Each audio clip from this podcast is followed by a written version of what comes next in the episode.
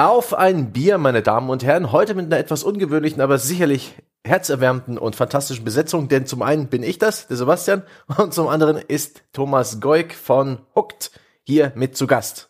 Hallo, Hallo Thomas. Freut mich, dass ich äh, direkt in kurzer Folge nochmal hier sein darf. Haha, sehr guter Hinweis. Unsere Bäcker, also all jene, die unseren Podcast finanziell unterstützen, die haben schon vor einer Weile ein wunderbares Streitgespräch, glaube ich zumindest, zwischen dir und André mitbekommen. Denn André hat innig äh, das neue Animal Crossing für die Switch gehasst und sich ähm, dich eingeladen als Animal mhm. Crossing Liebhaber. Und ich weiß gar nicht, wie ob ihr da groß zum Streiten gekommen seid. Er hat mir bloß gesagt, dass das eben, ja, dass er dieses Spiel verachtet. ich glaube, ich konnte ihm ein bisschen, bisschen das Licht zeigen, aber nicht 100 Prozent überzeugen.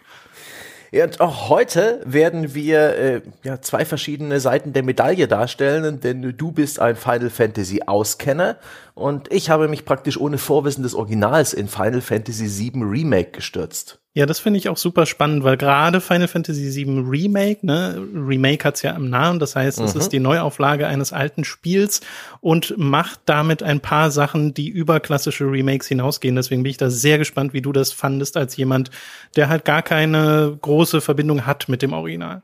Ja, also es wird heute ausschließlich um dieses Spiel gehen für die PS4. Wir werden auch ein bisschen auf den Vorgänger eingehen und so ein bisschen vielleicht auch auf, über das JRPG allgemein sprechen. Zuerst allerdings, wie es die Tradition verlangt, sprechen wir über Bier und hier alle Bierfreunde müssen jetzt sehr tapfer sein. Es ist 11.26 Uhr Ortszeit es ist alkoholfrei. Ein alkoholfreies Bier von Mönchshof, äh, das Naturtrübe, das habe ich schon oft erwähnt. Eins meiner Go-To alkoholfreien.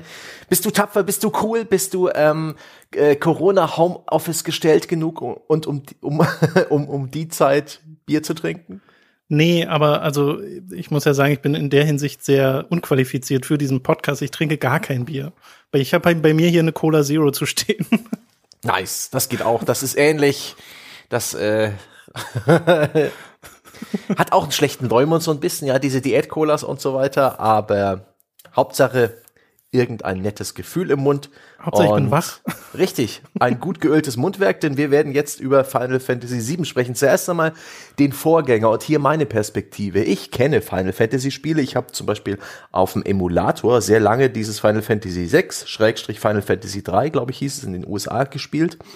Ähm, das hat mir sehr gefallen. Das war doch dieses klassische SNES-Spiel mit Mode 7 Weltkarte mhm. und mit so ganz klassischen Rundenkämpfen und Dungeon-Erkundung und ausführlicher Story, irgendwie sechs oder sieben Kristalle. Ich habe irgendwann auch den Faden verloren und es auch irgendwann geschafft, mich in eine, in eine Sackgasse zu spielen, wo ich dann in so einer Fabrik mit lauter Robotern äh, praktisch keine Items mehr hatte und von meinem Safe-Game einfach nicht mehr den Ausgang fand. Und das war sehr frustrierend, aber bis dahin hatte ich sehr viel Spaß. Und ich habe generell mit dieser Sorte Spiele schon durchaus ein paar Erfahrungen gemacht. Ich kenne und mag die Dragon Quest Reihe. Ich habe auch sehr viel so 16-Bit-Ära-Spiele nachgeholt, sowas wie Terranigma, sowas wie Chrono Trigger und empfinde diese Spiele als angenehm altmodisch und irgendwie nett. Und ich war durchaus neugierig auf Final Fantasy VII, das Remake, da ich nämlich das Originalspiel immer nur aufgrund seines Legendenstatus mitbekommen habe. Final Fantasy VII erschien 97 erstmals für die PlayStation One und später gab es dann auch noch Portierungen auf dem PC. Da hast du es gespielt, ne? Genau, ich habe die PC-Version gespielt. Ich hatte keine PlayStation 1 damals, aber es gab ja glücklicherweise die PC-Fassung und die habe ich sehr, sehr, sehr gerne gespielt. Ja, und dieses Spiel hatte halt so einen Kultleumund relativ früh. Also oh ja. und das, ich bin halt auch so ein Edgelord, der dann gleich äh, nicht äh, ne, keinen Bock mehr hat, ja, auf den Mainstream und mhm. ich habe deswegen äh, Final Fantasy VII schon immer so ein bisschen von oben herab betrachtet, so nach dem Motto, auf den Screenshots sah es nicht so geil aus für mich. Ich war damals eher der PC-Spieler und dieser Look mit den vorgerenderten Hintergründen und diesen groben Polygon-Charakteren, der, der, der sagte mir nicht so richtig zu. Ich fand das alles albern, dieses große Schwert von Cloud Strife, wirch.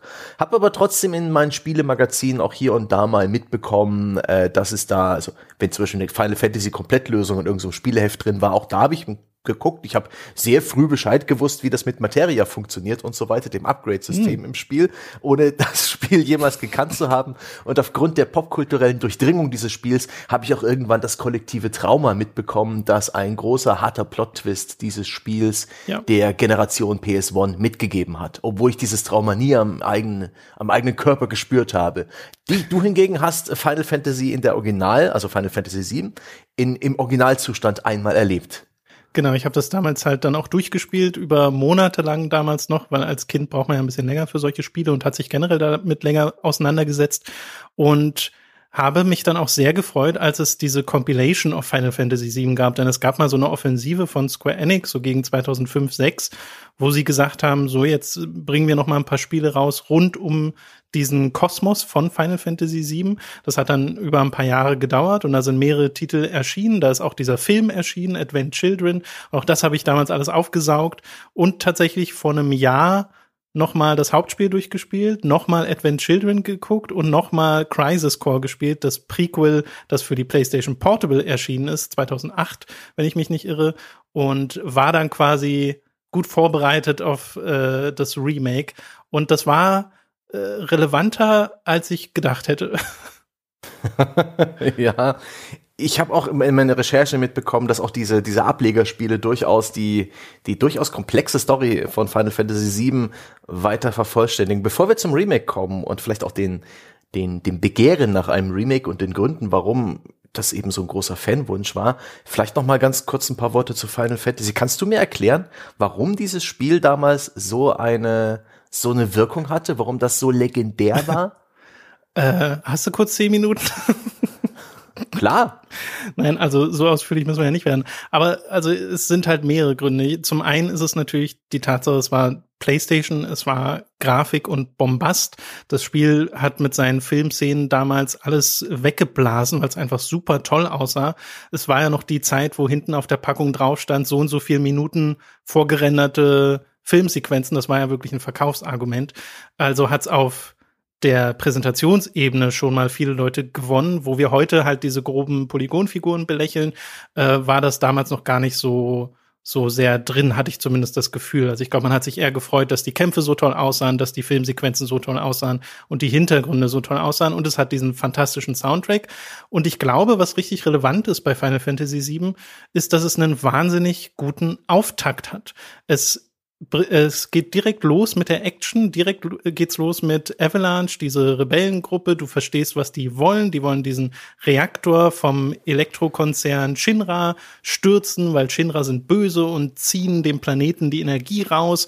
Und das wird alles sehr schnell deutlich gemacht. Du kommst hinter die Charaktere und ihre Motivation. Und es geht halt sofort mit Action los, mit toller Musik, mit toller Präsentation. Dieses ganze erste Kapitel äh, Midgar, was ja wirklich nur das erste Kapitel war im Original, hat ein wahnsinnig gutes Pacing und lässt dir quasi gar keine Zeit zum Zwischenatmen und das ist äh, sehr aufregend und ich finde, das ist es heute noch. Das habe ich nämlich gemerkt, als ich das Spiel dann nochmal durchgespielt habe. Ich mag nämlich Final Fantasy VII auch heute noch super gern, das Originalspiel.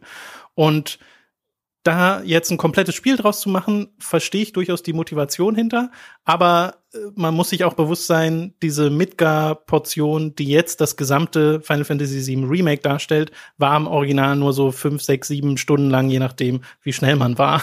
Hm. Und die stellt wirklich bloß einen, einen relativ kleinen Teil des äh, Original Final Fantasy VII dar, sowohl was Gameplay angeht als auch Story.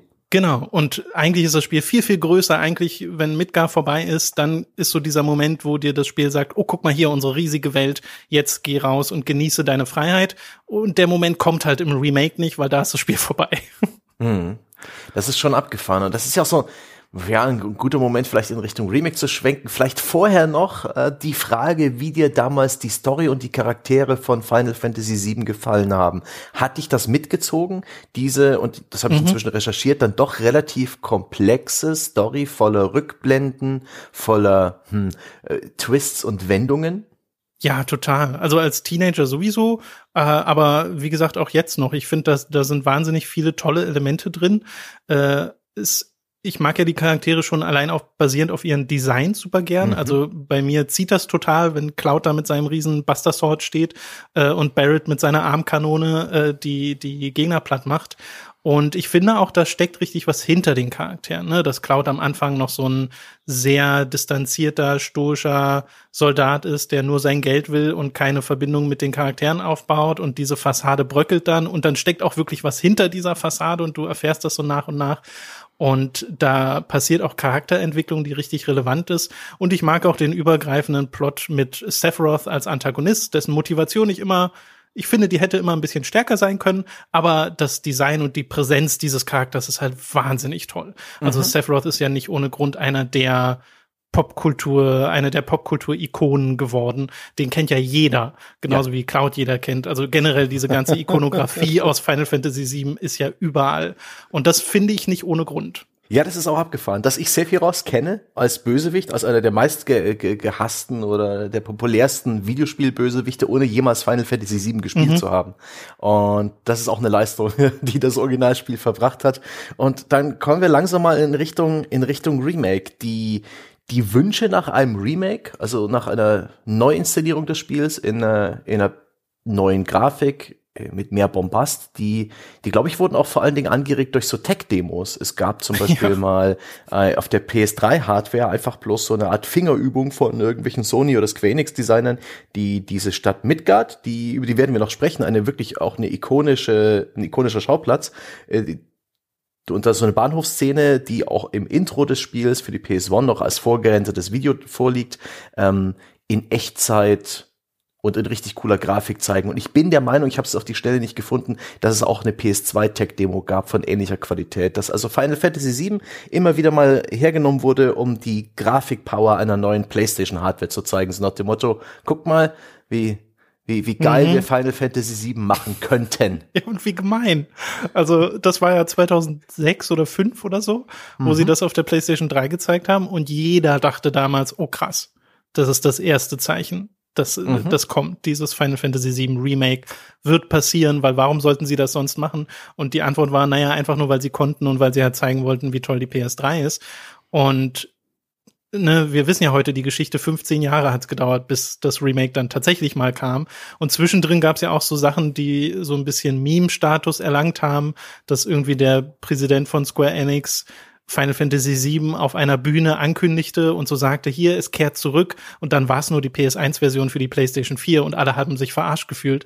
äh, und dann sollte es ja erst noch eine Weile dauern, bis wirklich das Remake angekündigt wurde.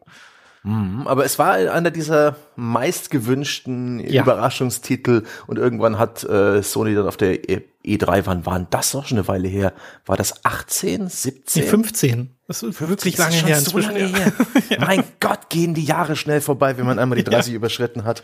Aber ja, unter großen Applaus und äh, mit viel Selbstbeweihräucherung hat dann Sony auf der Pressekonferenz das Remake von Final Fantasy VII gezeigt, powered by Square Enix und auf jeden Fall erstmal PS4 exklusiv. Und so ist es denn auch zunächst nur für die PS4 zu haben, für starke 70 Euro, kein billiges Spiel. Und so im Nachgang der Ankündigung, das war bloß ein nett gemachter Teaser-Trailer, der jetzt, wo ich das Spiel gespielt habe, auch ganz nett ah, so Nostalgie triggert und mit ein paar musikalischen Themes und ein paar äh, Impressionen aus Midgar wunderbar, mhm. die den Fans den Mund wässrig macht. Und ist auch Meta übrigens. Also ja? wenn man sich den Text mal anhört, der da gesprochen wird hm. und das nachdem man das Spiel durchgespielt hat und nachdem man sieht, wie das Spiel gerade ankommt und wie es teilweise mhm. die Community spaltet, äh, kann man da ein bisschen mehr rauslesen als 2015 noch, was oh. ich super interessant finde. Okay. Jetzt schon mal kann ich ankündigen, dass wir gegen Ende des Podcasts einen Spoilerteil äh, setzen werden. Der wird dann auch äh, ja, gekennzeichnet und da werden wir dann wirklich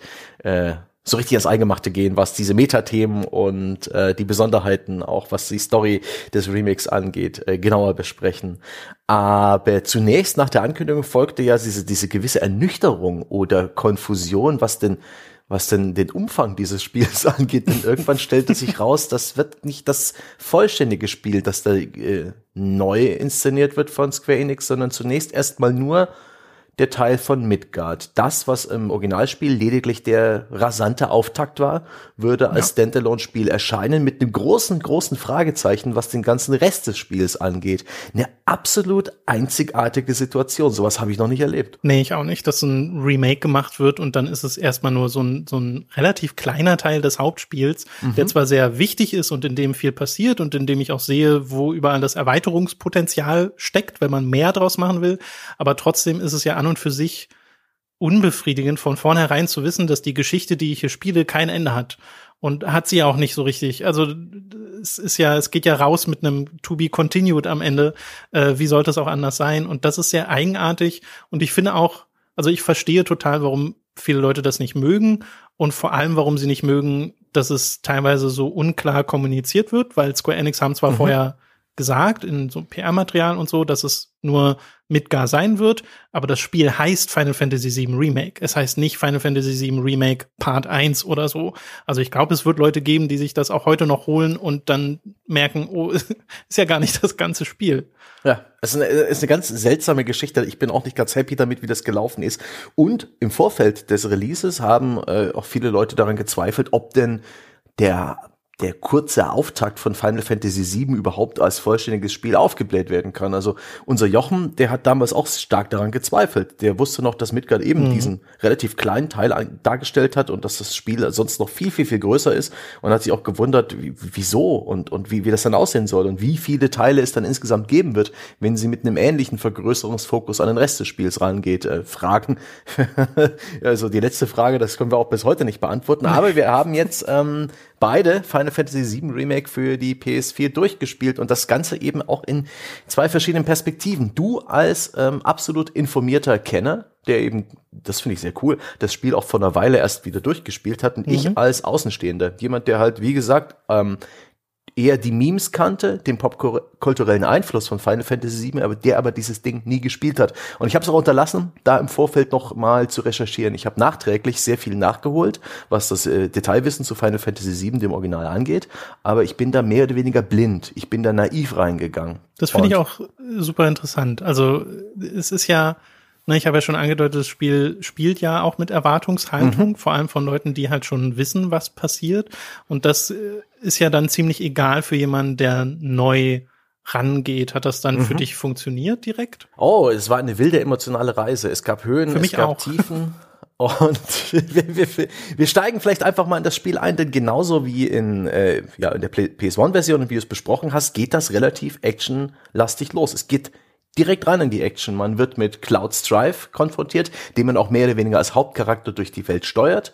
Ähm, in den Kämpfen kann man sich aussuchen, äh, welchen der Kämpfer man aktiv äh, bedient oder äh, wir kommen auch später noch ein bisschen genauer zum Kampfsystem. Aber er ist der Held, er ist dieser für uns erstmal charakterlose und, und ja, die, dieses, dieses weiße Blatt Papier, dieser Söldner mit dem abgefahrenen Design. Und ich muss sagen, hier bin ich so ein bisschen, hier ist mein Herz ein bisschen weicher geworden über die Jahre.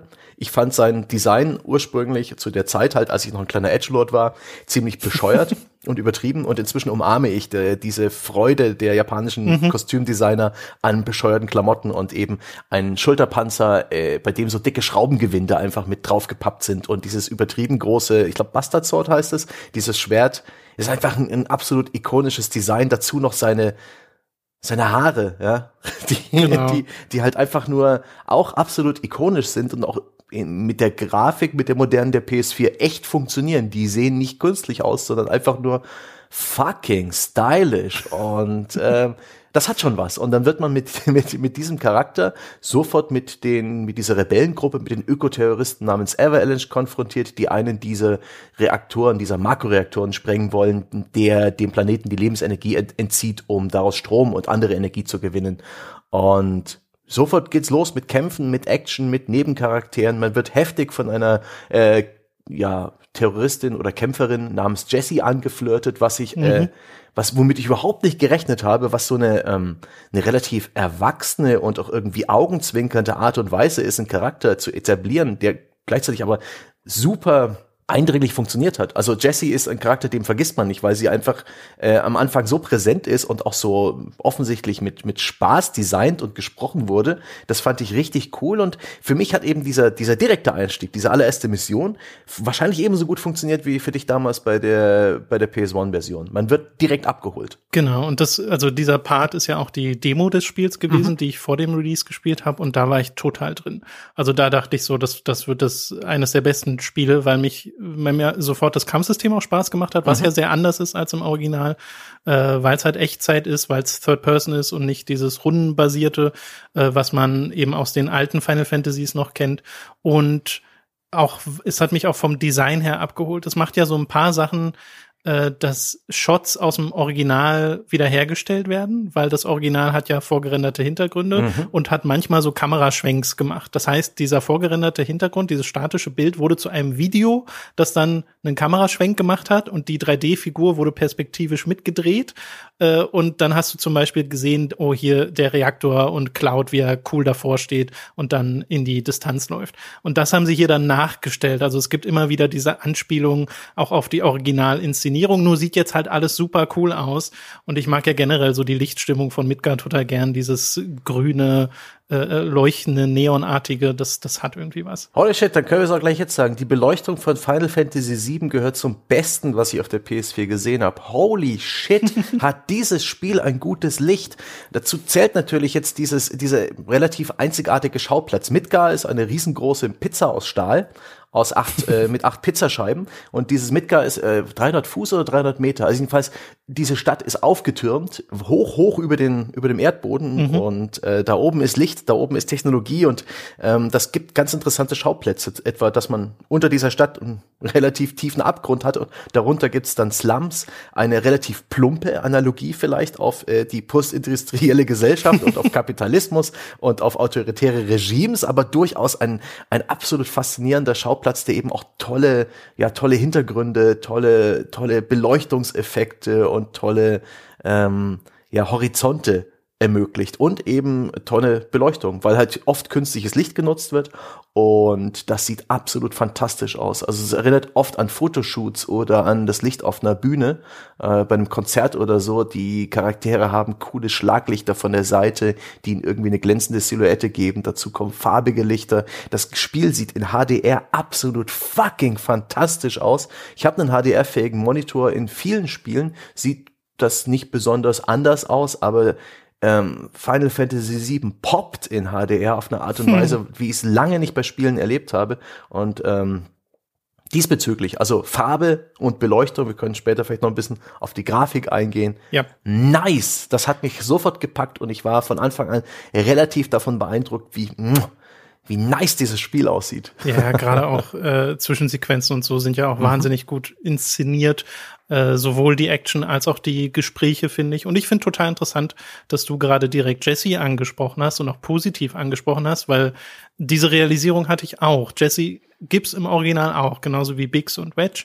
Und die nehmen da eine sehr kleine Rolle an. Und Jessys Geflirte wird da angedeutet, aber ist jetzt kein großer Teil des Spiels, weil ja Midgar generell nur ein kleiner Teil des Spiels ist. Und hier sind es ja wirklich sehr viel ausgearbeitete Charaktere und das hat mir total gefallen. Also gerade Jessie rückt ja an einer Stelle auch noch ins Rampenlicht mit einer kompletten mhm. Quest, die sich um sie dreht und äh, hat ihre ihrer Geschichte noch mal mehr Gewicht gegeben und das finde ich ist die Art Erweiterung des Originals, die ich tatsächlich richtig mag. Auch dass Biggs und Wedge mehr Screentime bekommen und auch größtenteils gut geschrieben sind und äh, ich Spaß habe, diesen Gesprächen zu lauschen und äh, das ist was. Damit habe ich nicht gerechnet, denn Final Fantasy in den letzten Jahren, also gerade mit Final Fantasy 15, äh, hat mir gezeigt, dass das storytechnisch einfach nichts mehr für mich ist gerade. Also weder Final Fantasy 15 noch zum Beispiel die letzten Kingdom Hearts Spiele haben mich auf einer Story-Ebene abgeholt, weißt du, weil die Charaktere nie so geredet haben, wie Leute miteinander reden. Und machen sie hier vielleicht auch nicht so hundertprozentig, aber trotzdem lache ich hier mit ihnen und nicht über sie. Und das ja. ist für Final Fantasy ein großer, großer Schritt. Ja, ich bin auch irgendwann aus Final Fantasy 15 rausgefallen, weil ich einfach keinerlei Bezug mehr zu diesem Spiel hatte und keinerlei Interesse, das weiter zu verfolgen. Ich habe das sicher so 10, 15 Stunden gespielt, bevor es mich dann echt nicht mehr interessiert hat. Mhm. Und ich muss diesem Spiel auch anrechnen, dem ja, Final Fantasy VII Remake, diesem Anfang dieses Remake-Zyklus, was auch immer es werden wird, dass es eine relativ kompakte Story ist. Ähm, die Story findet nur über einige Tage statt. Es ist eine immer weiter eskalierende Folge von Ereignissen im Kampf dieser Ökoterroristengruppe gegen diesen Shinra-Konzern mit einigen Twists und Turns. Und es ist ein relativ überschaubares Personal. Und ich habe auch den auch gespürt als Nichtkenner des Originals, dass eben einige dieser Charaktere Nebencharaktere sind. So offensichtlich, also diese Avalanche-Kämpfer, Jesse, Biggs und ähm, Wedge, den hat man angesehen, dass die, die, die waren nicht, die waren schon hübsch gemacht, aber ein Tick weniger aufwendig designt als das, als die Figuren, die auch bei dir im Kampf mit aktiv steuerbar sind. Und ähm, ich war aber durchaus ganz, ganz angetan davon, wie den Charakter gegeben wurde. Sie war nämlich nicht so furchtbar eindimensional. Jessie zum Beispiel, wenn sie dich nur angeflirtet hätte und nichts anderes, wäre das ein bisschen plump gewesen. Mhm. Aber auch dieser Aspekt ihres Charakters wird im späteren Spielverlauf ein bisschen ähm, ja, erklärt oder dem wird ein anderer Twist gegeben. Und das fand ich sehr gut. Und äh, insgesamt eine nette Konstruktion, aber wie du schon angedeutet hast, so reden keine Menschen. Das waren sehr, sehr, sehr japanische Dialoge und eine sehr japanische Inszenierung von ähm, von sowas wie Smalltalk. Ich empfand das oftmals als relativ unnatürlich und ein bisschen Holzhammermäßig. Ja, das kann ich verstehen. Also gerade wenn Barrett zum Beispiel davon redet, wie er den Planet hört und so, das ist ja richtig theatralisch teilweise. Ja. Äh, ich find's aber sympathisch. Also zum einen, weil ich habe das jetzt auf Englisch gespielt und ich finde die englischen Voice Actor äh, machen einen sehr guten Job. Äh, zum anderen mag ich, wie die Charaktere miteinander äh, also wie sie aufeinander reagieren, also dass dann Leute so sagen, naja, so ist Barrett halt, wenn er dann mal wieder anfängt mit seinen Tiraden, oder dass Cloud, der immer so sehr abweisend ist am Anfang, dass auch da äh, Aerith oder oder halt Jesse so einen hm. Joke draus machen, dass das dann eine Punchline wird, aber eine, die finde ich gut rüberkommt. Und ich dadurch, dass ich sehr viele japanische Spiele spiele, stört mich jetzt per se nicht die Art und Weise, wie hier Leute miteinander reden, mhm. auch wenn ich nachvollziehen kann, warum das als unnatürlich oder halt anders äh, empfunden werden kann. Im Vergleich zu dem, was davor kam, ist das aber ein totaler Fortschritt, äh, gerade im Vergleich zu Final Fantasy 15 oder Kingdom Hearts. Naja, mir ging's so, dass die Charaktere, die Art und Weise, wie sie sprechen, wie sie inszeniert sind und wie, wie die ganzen, ja, wie diese Spielwelt lebt und atmet, zunächst ganz schön irritierend. Das war mein erstes Low, kam nach dem Auftakt mit dieser, ähm, ja, mit dieser kleinen Terrormission, nämlich A, ich habe mitbekommen, also äh, mir war das alles ein bisschen zu extremistisch. Ja. Der Barrett, der äh, Typ mit der Gatling Gun am Arm, äh, der, der wollte einfach Menschen töten und dem war egal, wie, wie, wie, wie es einen großen Teil der Bevölkerung geht dabei und der war bereit, so, so richtig extremistisch Opfer zu bringen. Das hat mir irgendwie überhaupt nicht gefallen und dann gab's auch so, so, so viele Dinge. Man lernt schnell tiefer kennen, ähm, eine Jugendfreundin von äh, Cloud, eine, ähm, eine Vorlage seit 97 für viel, viel, viel, viel, viel, viel, viel Cosplay. Die kannte ich auch, ohne jemals das Originalspiel gespielt zu haben. Und später lernt man dann auch noch Aerith, Aerith kennen, eine Blumenverkäuferin und auch eine, eine zentrale Plotfigur. Und diese vier Spieler, diese Charaktere mehr oder weniger, die sind dann auch die feste Party des Spiels, die mal vollständig vorhanden ist, die man mal in einer in einer kleineren Gruppe spielt mhm. und in, im Spielverlauf steuert man auch jeden dieser vier Charaktere mindestens einmal direkt auch durch Nicht-Kampf-Sequenzen, äh, was ich auch ganz nett finde. Kleines Personal ist für mich immer ganz cool, aber die haben mich am Anfang, die, es hat mich Zeit und Mühe gekostet, denen ihre ihren Charakter und ihre Inszenierung abzunehmen. Tifa zum Beispiel hat sehr viele sehr japanisch, äh, sehr japanische Manierismen, also eher so Cheerleader-Gesten, um irgendwelche simpelste ja, Gesprächsthemen zu unterlegen. Und dazu kommt auch noch die Eigenheit des Spiels, dich bei der Hand zu nehmen und die Stützräder anzuschrauben und alle Steckdosen in, in Griffreichweite kindersicher zu machen und auch nur einen einzigen Weg dir offen zu legen, den Weg farbig zu markieren, leuchtende Dinge an den Boden oder an jede Straßenecke eines Stewardess, die dich darauf hinweist. Und so hast du dann eben Dialogzeilen wie, ja, da musst du den Schalter drücken. Oh, davon wird der Schalter sein. Hast du den Schalter schon gedrückt? Mhm. Hm, dann können wir die Tür aufmachen. Gut, wie du den Schalter gedrückt hast. Ich paraphrasiere hier, so in, dem, in, in der Härte existiert das nicht, aber die Art und Weise, wie das Spiel meine Hand hält, wie es mich für, für, für absolut minder bemittelt und dumm hält und das auch noch die Hauptcharaktere erledigen lässt, das schmälert ihre Wirkung. Da ist so viel Fluff in den Dialogen drin, so viel Wiederholungen, so viel basale Informationen, die man mir nicht hätte auch noch mal so in der Breite ausrollen, das empfand ich am Anfang als echt schwer zu verdauen. Ja, ich finde, da stecken jetzt schon mehrere Sachen drin. Äh, ja. Zustimmen würde ich dir auf jeden Fall bei dem Handholding teilweise. Generell wird das Spiel immer wieder sehr linear und äh, hat jetzt nicht sonderlich komplexes Leveldesign und erklärt dir sein simples Leveldesign dann aber auch noch, was ich jetzt auch nicht unbedingt für notwendig halte. Mhm. Äh, auch, dass da dann Dialoge kommen mit hier, du musst jetzt das machen und so. Und ich denke mir nur so, ja, ja, ich weiß, was soll ich sonst machen. äh, und das andere, ähm, wo du diese, diesen Extremismus angesprochen hast, den finde ich total spannend im äh, Spiel, dass das auch thematisiert wird, weil sich ja Jesse direkt nach der Explosion vom ersten Reaktor direkt Gedanken macht, oh, habe ich was an der Bombe falsch gemacht? Mhm. Und du weißt als Spieler, dass Shinra da so ein bisschen ihre Hände mit im Spiel haben, aber das wissen die Charaktere nicht. Und damit wird sich auch mehrfach im Spiel noch beschäftigt und im Hauptspiel eigentlich auch, wenn zumindest dem Original folgt.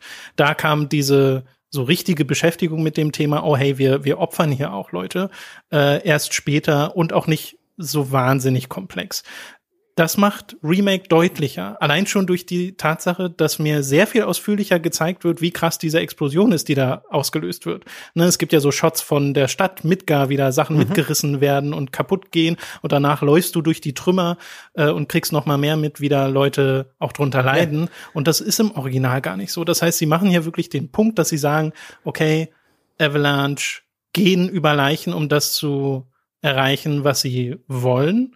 Und Barrett sagt ja auch des Öfteren äh, mal, dass, dass das halt notwendig ist, wenn sie den Planeten retten wollen.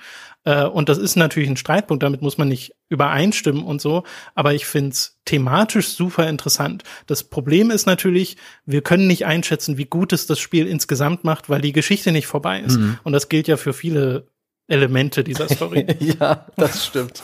Oh, aber ach, mir war das am Anfang echt ein bisschen unsympathisch. Das vor allen Dingen auch Cloud, der für mich bis dahin noch keinen großen Charakter hatte, das alles wortlos äh, erledigt hat und, und seine Rolle da erfüllt hat, dieses, äh, äh, ja, diesen Sabotageakt auch mit ermöglicht hat und mehr oder weniger nachdem halt auch wirklich diese Explosion ein bisschen größer ausfällt als gedacht und man auch die, mit den Konsequenzen konfrontiert wird, indem man da äh, so ein einen zerstörten Stadtteil durchstreift, um dann wieder runter unter die unter Midgard zu kommen in den Slum, wo der Avalanche sein Hauptquartier hat, der dessen einziges Bedürfnis dann ist, äh, bezahlt zu werden. Genau. Das ist alles, was ihn interessiert und das fand ich mega arschig. Und ich hatte auch echt meine Probleme mit Cloud ein bisschen warm zu werden, da er der prototypische angsty JRPG-Protagonist ist, ja, mit der coolen Frisur, der sich immer wieder an die Stirn fasst für Flashbacks, die mir nichts sagen, die mir nichts sagen, die bloß so ein bisschen ominös ja. wirken und, und so ein bisschen irgendeine Stimmung aufbauen soll, die bei mir nicht ankommt. Das habe ich diesem Charakter so übel genommen. Aber mit der Zeit ging es dann, mit der Zeit hat das Spiel sich ein bisschen besser erklärt und Cloud hat sogar sowas wie eine Persönlichkeit entwickelt, äh, getragen auch von dem Supportcast, dann ging's. Ja, aber, aber das, am Anfang. Ja. Das, das finde ich super interessant, weil äh, im Original ist das eigentlich auch so. Cloud ist am Anfang kein Sympath. Er ist ein Arsch. und Leute reden dann, also reagieren auch auf ihn, als wäre er ein Arsch, weil er ja wirklich abweisend ist und äh, es gibt ja sogar, was ich sehr witzig finde, in diesem Spiel wird ja recht viel geflucht und ich finde teilweise recht effektiv. Und auch Cloud sagt ja dann manchmal so Sachen wie like I give a shit äh, zu irgendwelchen äh, Aussagen von anderen. Und mit der Zeit ändert sich das aber, weil es für ihn dann doch mehr wird als nur ein Job. Und diese Charakterentwicklung äh, weiß ich sehr zu schätzen. Es ist hm. aber natürlich schwierig, dir erstmal einen Charakter zu geben, der äh, auch in einer der Nebenquests ganz am Anfang direkt sagt, hey, die Leute hier, die wissen zu viel, die mache ich jetzt platt. Und Tifa sagt dann so, ey, nee, warte mal, das machen wir eigentlich nicht. Äh, so, also dass da, dass da wirklich so ein so ein Killerinstinkt drin ist, was auch mhm. mit seiner Vergangenheit zusammenhängt, die ich ja bereits kenne, aber du nicht. Und das ist ja auch das Problem mit den Flashbacks und so, ne? Also die Perspektive ist da tatsächlich relevant. Ja. Und ich habe mich noch eingelesen und äh, habe sehr viel über Cloud erfahren, ähm, indem ich mich dann praktisch, nachdem ich das Spiel durchgespielt habe, über den kompletten Storyverlauf von Final Fantasy VII gespoilert habe. Mhm. Und ich sehe da sehr viel Gutes. Ich habe den Eindruck, da hätte das Remake vielleicht ein bisschen mehr machen können, vielleicht auch ein paar Dinge vorwegnehmen dem Rest des Spiels, was da noch folgt. Denn ich habe da auch schon so ein bisschen mitbekommen, okay, hier und da ähm, ist das Spiel ganz effektiv daran, ein bisschen was zu foreshadowen, äh, wenn Cloud so seine, seine Visionen hat. Da gibt es zum Teil auch Gesten, die, die auf irgendwas hinweisen, was mich super interessiert, aber was in diesem Spiel nicht aufgelöst wird. Aber ich will jetzt gar nicht so viel vorwegnehmen. Es gibt ja noch einen Spoiler-Teil mhm. und ähm, eine Sache, die mich auch noch bewegt hat, die auf meinem Zettel steht, wo ich wirklich am Anfang meine Mühe hatte, ich musste erstmal so ein bisschen eine Suspension of Disbelief aufbauen.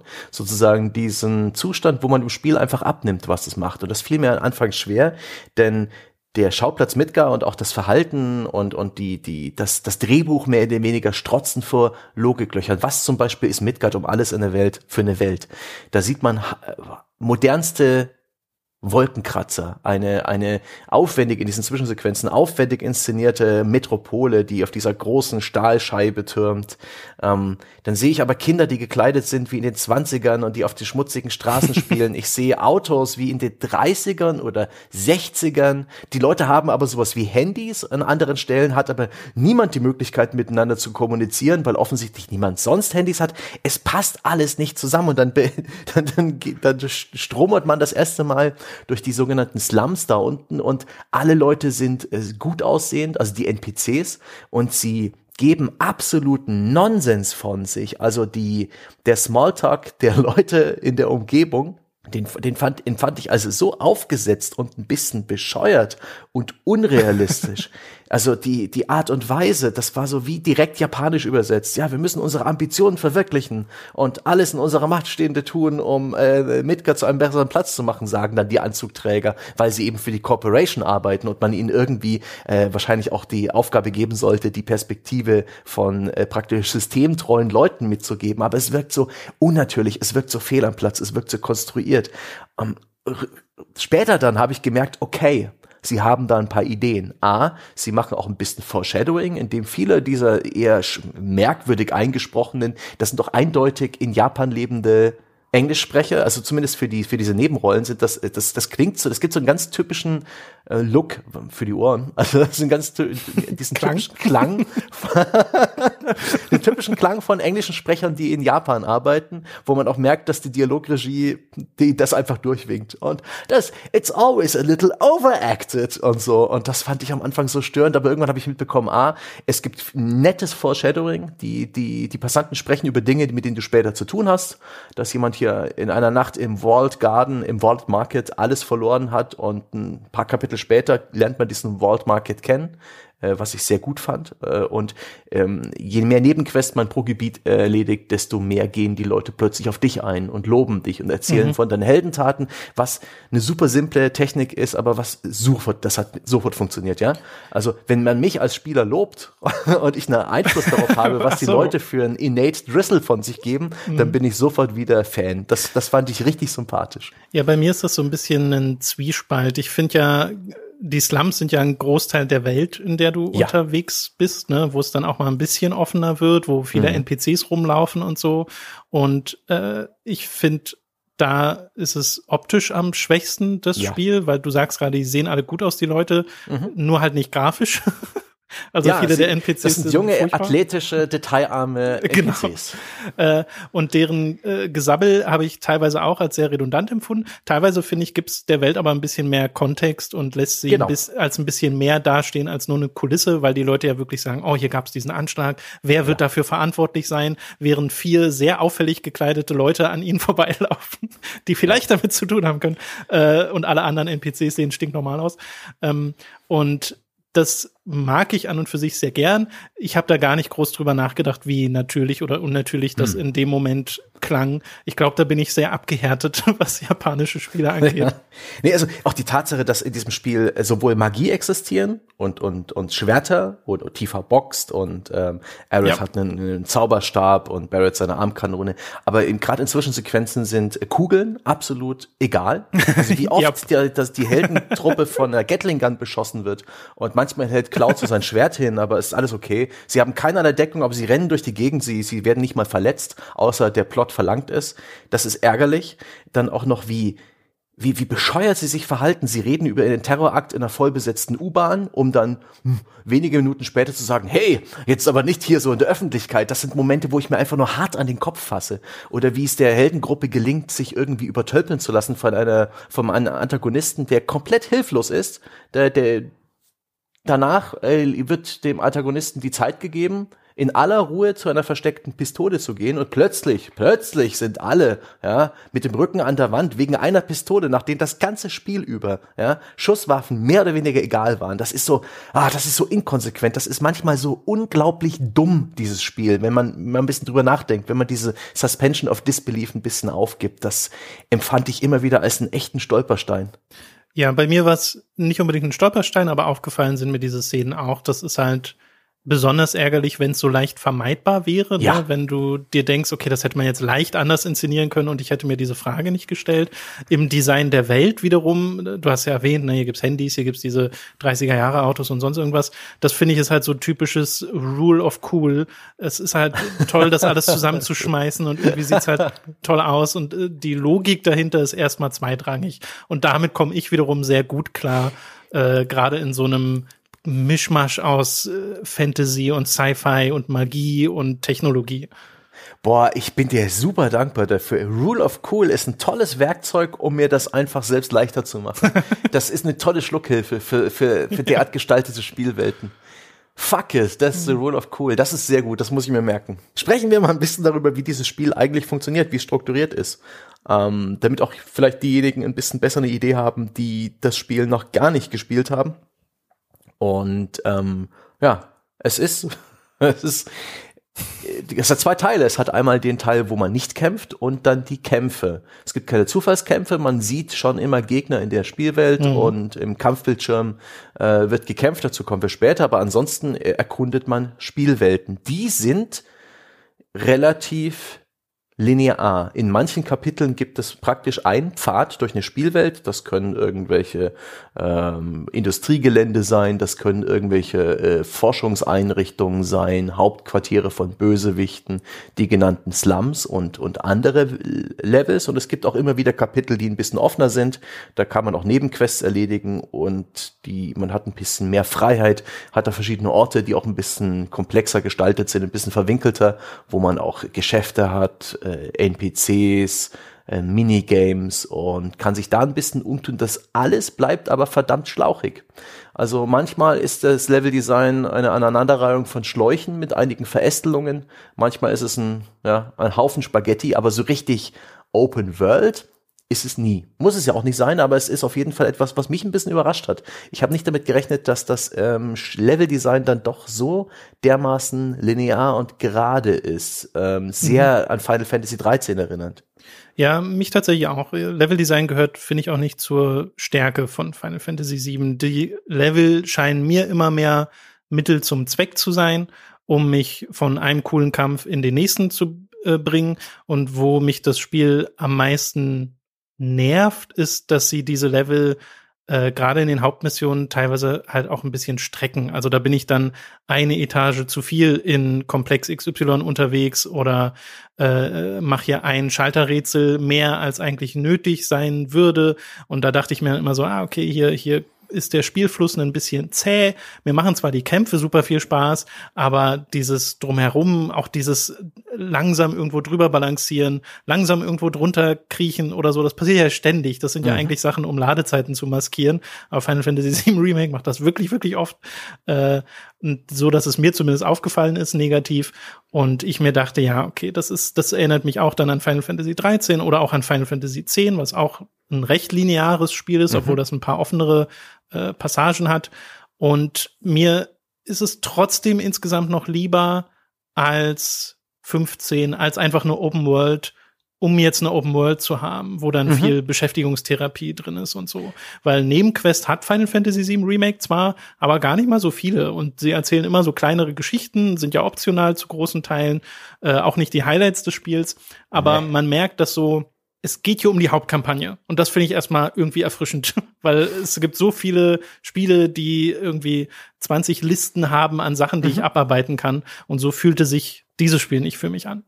Das stimmt. Äh, die der Aufwand, äh, der da reingesteckt wurde, was heißt Aufwand, die, die Anzahl an Beschäftigungstherapie, an wirklich an Grind für Nebenquests und irgendwelche Zusatzziele ist überschaubar. Es gibt durchaus Nebenaufgaben, mhm. um, ähm, die man so nebenher erfüllen kann im Kampf. Das ist so eine Art Waschliste, welche ähm, Angriffe man auf Gegner äh, ausführt, wie viele Gegner man insgesamt besiegt hat, etwas, das man einfach praktisch nebenher mit erledigen kann. Und es gibt in regelmäßigen Abständen halt diese etwas ruhigeren Kapitel, wo man ein bisschen Zeit und Freiheit hat und Nebenquests stehen zur Verfügung, die sind Hit and Miss. Also ich weiß nicht, es ja. gab eine, wo man Katzen suchen musste. Die hat mich an die Yakuza-Spiele erinnert, in der wirklich in dem, in dem nicht vorhandenen Budget an Animationen und an, äh, an, an überhaupt an Möglichkeiten, diese, diese Quest zu inszenieren. Das war einfach, die, es war einfach nur entsetzlich, wie simpel die Quest war. Man geht mhm. irgendwo hin und klickt die Katze an, mehr oder weniger. Und dann auch die entsetzlich billige äh, Animation der Katze, die niemals dafür ge gemacht worden war, im Rampenlicht zu stehen. Und dann ist, geht die Katze einfach weg und nachher sagt der NPC Danke und es ist alles, so billig und so hemdsärmelig, dass es schon fast wieder sympathisch ist. Das ist eine Eigenschaft, die das Spiel eigentlich immer wieder ähm, hinbekommt, ähm, auf der einen Seite total dämlich zu sein und bescheuert und auf der anderen Seite super ernst. Und das ist eigentlich mhm. etwas, was ein super Bruch ist. Aber genau wie bei den Yakuza-Spielen hat das für mich in Final Fantasy VII nach einer Weile auch echt funktioniert, ja. als ich gemerkt habe, das hat sein Herz schon am rechten Fleck. Ähm, das ist zwar nicht 100% konsistent und manchmal macht es einfach nur ein bisschen Bullshit um des Bullshit willen cool, cool, cool, cool. Ich ja. kann damit leben, jetzt wo ich weiß, dass das Spiel so tickt. Genau, ähm, und ich bin, da möchte ich nur kurz einhaken, ich bin auch dankbar, dass es seine Albernheit behalten hat, ja. weil die steckt im Hauptspiel auch super krass drin. Also da wird es sogar noch viel alberner nach mhm. Midgar. Äh, und dass wir hier halt den Wall Market zum Beispiel so haben, wie er ist, äh, finde ich super. Also ich habe da regelmäßig auch laut loslachen müssen, weil manche Sachen sind so äh, extrem absurd äh, und da habe ich sehr viel Spaß dran, habe ich ja auch in den Yakuza-Spielen sehr viel Spaß mhm. dran und war dann sehr glücklich, dass es hier so ist. Mir ist übrigens auch gerade noch eingefallen, diese ganze Linearität verdankt Final Fantasy halt auch so ein bisschen seinem Setting. Ne? Midgar ist im Original auch super linear. Mhm. Und jetzt haben sie das halt gestreckt auf ein gesamtes Spiel und das bleibt dann auch linear. Das wundert mich tatsächlich gar nicht so sehr. Ja, ja, beim Leveldesign muss ich tatsächlich auch noch mahnend den Finger heben. Da wäre mehr gegangen. Es gibt A, nicht mhm. sehr viel zu tun in diesen Umgebungen. Es gibt eine Sorte von Kisten, die kann man zerstören, da sind Items drin. Und es gibt eine Sorte von, nee, zwei Sorten von Truhen, die kann man aufmachen, da sind Items drin. Und ansonsten gibt's in den Levels vielleicht hier und da mal eine Stelle, wo man die Dreiecktaste drückt, um einen Schalter zu betätigen. Und das war's. Da ist nicht sehr viel mehr. Es gibt klassische Rätsel hier und da muss man mal einen Stromgenerator finden. Hier und da ist mal eine Tür verschlossen. Ja. Manchmal gibt's sogar so ganz so, so Möglichkeiten, sich eine Abkürzung Abkürzung freizuschalten für später. Oftmals macht das Spiel aber diesen Dick-Move, in dem es dich lange und ausführlich mit viel Gesprächen durch eine Gegend leitet. Ja, einen langen, langen, langen Spaziergang, wo du aber jetzt schon weißt, ach shit, ah, da drüben wird es Gegner geben. Ich werde definitiv hierhin zurückkommen. Ja, ich sehe das nicht zum letzten Mal. Diese Umgebung wird Nebenaufgaben und Hauptaufgabenumgebung sein. Und das ist so ein bisschen frustrierend, wenn man da, wenn man da so durchläuft und weiß, ach, das Backtracking ist an die Wand geschrieben. Und ich bin mir sicher, es gab bei Square Enix eine Kommission, eine Kommission, die hat, die trug den Namen, wir bringen die Spielzeit auf 40 Stunden. ja, das glaube ich auch. Ja, und da wurden so Orden verteilt für Leute, die gedacht haben, hey, wir könnten diese Tür einfach schließen ja. und wir bauen einen Schalter an die Wand. Und da muss der Mensch die Schalter drücken und dann geht die Tür erst auf. Das, das, da gewinnen wir Zeit. Und dann hat der andere sich gemeldet und gesagt, hey, Moment, wir lassen den Spieler nicht die Dreiecktaste drücken, sondern einige Sekunden die Dreiecktaste halten, dann dauert es ein bisschen länger, da gewinnen wir auf die Summe des Spiels sicherlich drei Minuten. Und dann äh, der, der Mitarbeiter des Monats hat gesagt, fuck it, lass uns den Schalter einfach in einen kleinen Copy-Paste-Raum neben der Tür verlagern und das wiederholen wir einfach fünfmal und schon haben wir fünf Minuten gewonnen. Wie viel an diesem Spiel wirklich dreistes Copy-Paste ist, wie viel man zum Beispiel, wenn man in dieser, äh, äh, es gibt so einen Abschnitt mit Schienen, ähm, da folgt man einfach irgendwelchen Bahnschienen und kämpft gegen Gegner. Da gibt's regelmäßig eine Tür, die, die geht man durch mhm. und da mhm. gibt's einen rechten Winkel in einem Korridor und, einen, und dahinter eine Tür und einen Lagerraum und da drin sind Items. Und das wird einfach dreimal wiederholt. Zwar leicht anders eingerichtet, aber von der Grundarchitektur exakt so wiederholt. Und das macht das Spiel wieder und wieder. Es konfrontiert dich mit einem nicht vorhandenen Rätsel, also einer Aufgabe mehr oder weniger. Und hier musst du eine Lampe ausschalten, um Strom ähm, zu erzeugen und damit dieses, äh, diese verschlossene Tür aufgeht, was absolut unlogisch ist. Ja, ein, ein, ein, ein System, in dem man das Licht für die Slums ausschalten muss, Lampen hängen an der Decke von Midgar, um, um damit sehr spezifische Tore zu öffnen. Was für ein Bullshit. Und dann macht man das einmal und denkt sich so, na ja, und wird dann auch noch, da gibt's auch noch so furchtbares Händchen halten. Hm, Säule H7, das müssen wir uns merken, falls wir uns verlieren. Da, schau, die Ventilatoren an der Wand. Auch eine, eine gute Landmarke, nicht wahr? Ich denke mir, Spiel, halt die Klappe. Es wäre vielleicht ganz nett gewesen, wenn ich hätte nachdenken müssen. Und dann mache ich das zähneknirschend und das Spiel sagt dann, hm, nächster Abschnitt. Diesmal sind es drei Lampen, die du ausschalten musst. Und es ist einfach nur, ah, oh, ja, so viel Copy-Paste, Level-Design, so viel Mühsal, einfach nur um des Zeitstreckens willen, das nehme ich dem Spiel übel. Das ist definitiv ein Faktor, der Final Fantasy VII Remake für mich schlechter macht. Das wäre äh, und das stand offensichtlich im, im, im Zeichen der Spielzeitstreckung. Das Spiel ist dadurch so um die 35, 40 Stunden lang und mhm. ich, zehn Stunden davon sind überflüssig. Die hätte man ersatzlos streichen können und es wäre das bessere Spiel geworden. So. Ich, ich habe auch 35 Stunden äh, gebraucht für meinen ersten Run und habe ja auch eine Video-Review gemacht für Hooked mhm. und habe in der gesagt, äh, dass es so eine ganz eigene Art von frustrierend ist, wenn man weiß, was als nächstes passiert, ne, wenn man das mhm. Hauptspiel gespielt hat, und dann kommt aber noch irgendwas dazwischen und sagt dir so, haha, ich habe hier eine zusätzliche Falle gestellt, die war im Original nicht da. Jetzt geh noch mal 15 weitere Minuten durch diesen Dungeon. Und da denke ich mir auch so, na, darauf hätte ich gern verzichtet. Also äh, da bin ich ganz bei dir. Ich finde auch, das Spiel könnte zehn Stunden kürzer sein und würde dadurch sehr viel gewinnen, weil es ein besseres Pacing hätte, weil man eben nicht so viel durch eben nicht sonderlich spannende Levels rennt mhm. und äh, dann der Fokus wieder mehr rückt auf die Highlights, auf die Inszenierung, auf die Bosskämpfe, generell auf die Kämpfe und äh, da wäre ich sehr viel mehr dabei gewesen. Es gibt halt selten mal eine Idee, die ich ganz nett finde. Zum Beispiel vor dem Kampf gegen den Airbuster, was so einer der zahlreichen Mechs ist mhm. im Spiel, äh, kann man äh, so Sachen manipulieren um bestimmte Fähigkeiten von ihm zu schwächen ja, oder man, an Items ranzukommen und ja. da muss man so kleine spielerische Entscheidungen treffen. Man sabotiert die, äh, den Zusammenbau des Bossgegners, genau. was ich auch eine super Idee fand und kann sozusagen entscheiden, welche Komponente man äh, praktisch lieber äh, in die Entsorgung schickt, anstatt sie in den Boss einzubauen, was dann wohl auch den Bosskampf äh, spielerisch verändert. Super Idee. Ähm, aber auch hier ist Steuerung C und Steuerung V den ja. Leuten ein bisschen entglitten, weil das tut man so oft, dass ich irgendwann an meinem Verstand gezweifelt habe. Das war. Das stimmt. Das war äh, ja, Licht und Schatten auf engstem Raum. Ach Gott, bevor wir zu, zu den Kämpfen und zu den Gegnern kommen, äh, noch ein paar Worte zur Heldenreise, die man da unternimmt. Ich fand das stellenweise ein bisschen, ah, also Kanalisation hätte nicht unbedingt sein müssen, das ist so ein Klischee, das habe ich in so vielen Spielen inzwischen erlebt und das war auch nicht so sonderlich spannend. Und hier und da gibt's auch wirklich, es gibt Aufzüge und Treppenhäuser, die einfach viel zu lang sind und zu ausgetreten und die nichts bringen. Aber ich habe mich jetzt lang genug ausgekotzt über die, den, den, den Gehalt an, ja. äh, an, weiß ich nicht, an Sägespänen in der Fleischmasse dieses Spiels. Ich glaube, wir, wir sind uns einig, Leveldesign äh, nicht so gut nicht so gut. Aber ja. das, das Ding ist going places. Es passieren, und da, da war ich als naiver Spieler super angenehm überrascht davon, dass äh, das Spiel nicht so lange vor, nicht so, sich eigentlich gar nicht lange Zeit nimmt, um relativ äh, viel passieren zu lassen. Dieser Konflikt zwischen der Shinra, den Bösewichten, diesem weltumspannenden Konzern, dieser Energiefirma, die eben den Planeten mehr oder weniger ausbeutet, super plumpes Symbol, ja.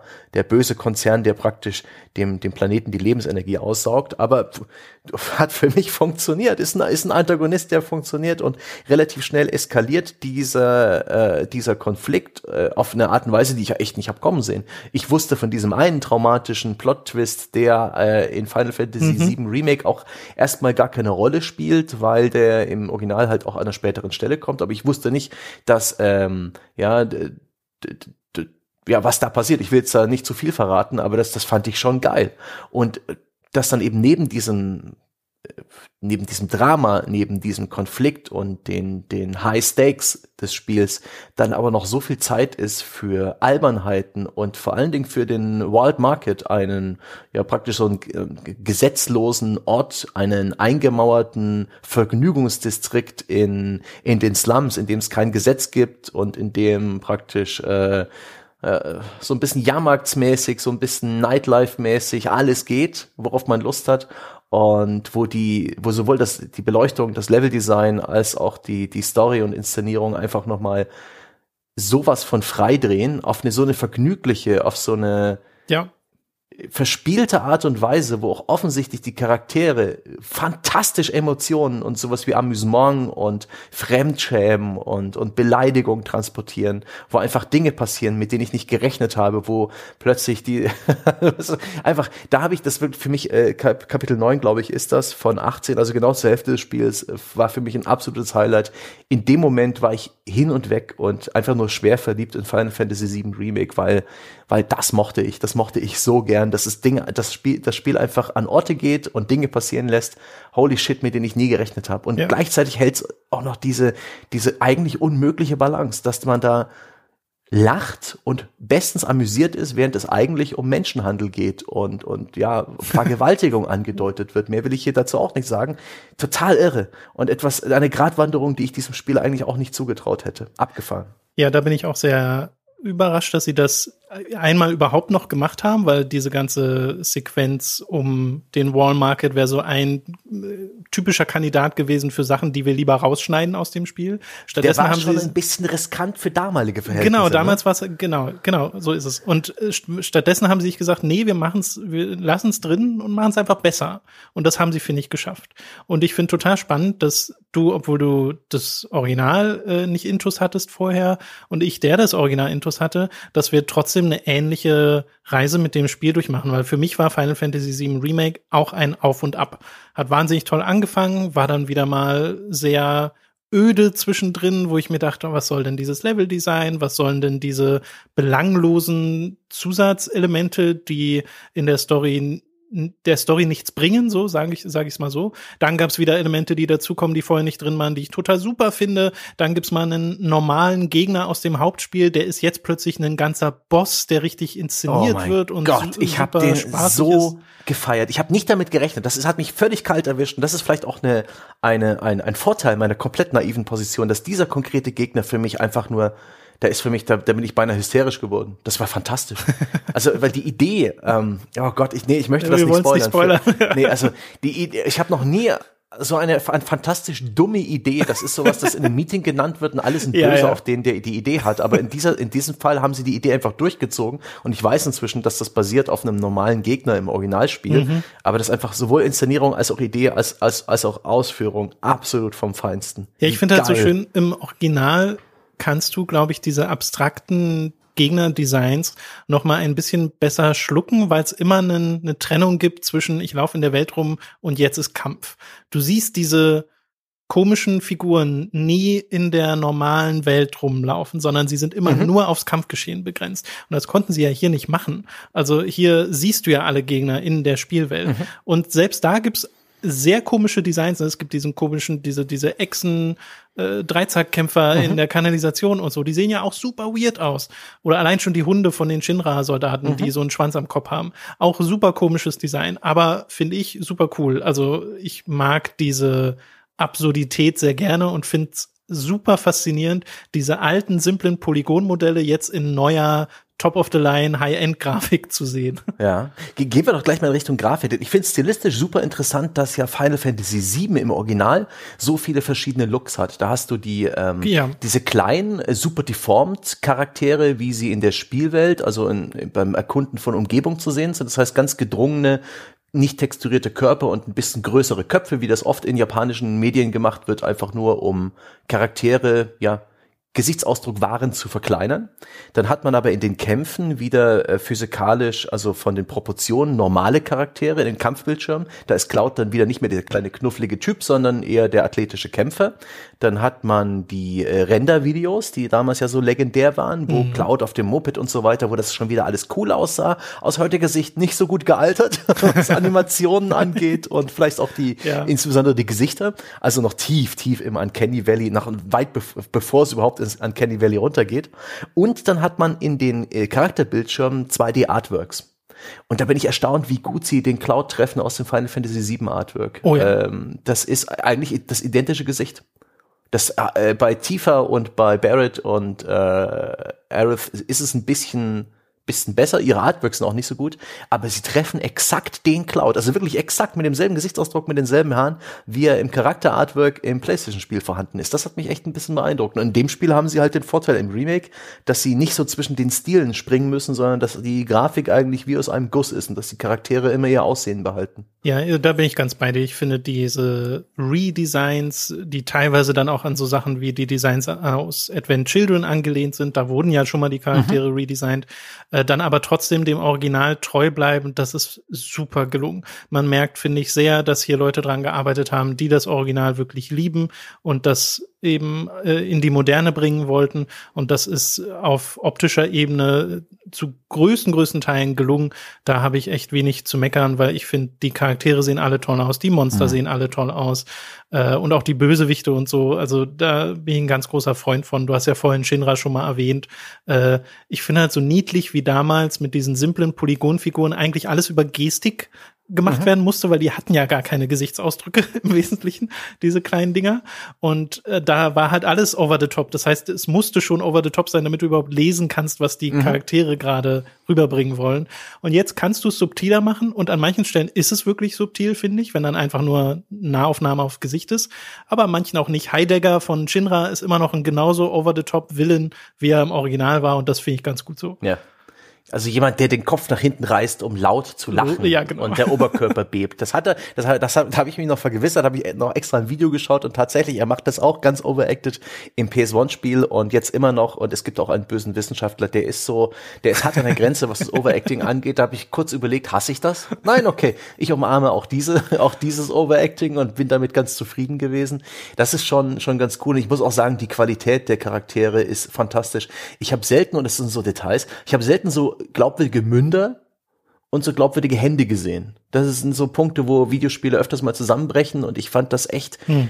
echt geil gemacht. Von den Animationen her, von, von der Texturierung, von der Beleuchtung, hab ich, über die habe ich schon gesprochen. Und generell, das Spiel hat grafisch eigentlich wenig äh, Minuspunkte. Es gibt hier und da Stellen, wo Texturen zu spät nachladen oder generell eine Textur für meinen Geschmack ein bisschen zu matschig bleibt.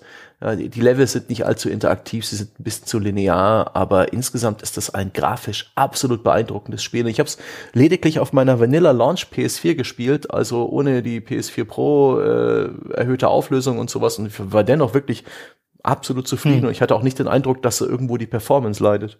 Nee, mit der Performance hatte ich auch keine Probleme. Ich finde es grafisch ein bisschen durchwachsener als du dann, glaube ich, noch, weil ich finde das in den Slums schon echt krass, wie hässlich viele Texturen sind und wie gering die Qualität der NPC ist, die nicht gerade ja. Hauptcharaktere sind. Ja. Also wo ich wirklich zwischendrin dachte, das ist doch, das ist ja voll der äh, harte Kontrast, wie mein High-Detailed Cloud neben ja. so einem Rando-NPC von der PS3 steht. Und ich mir denke, das, das passt gar nicht zusammen. Ja, das ist vielleicht auch etwas, wo, wo ich längst durch die Yakuza-Spiele dran gewöhnt bin. ja, aber selbst die machen es ein bisschen besser, finde ich.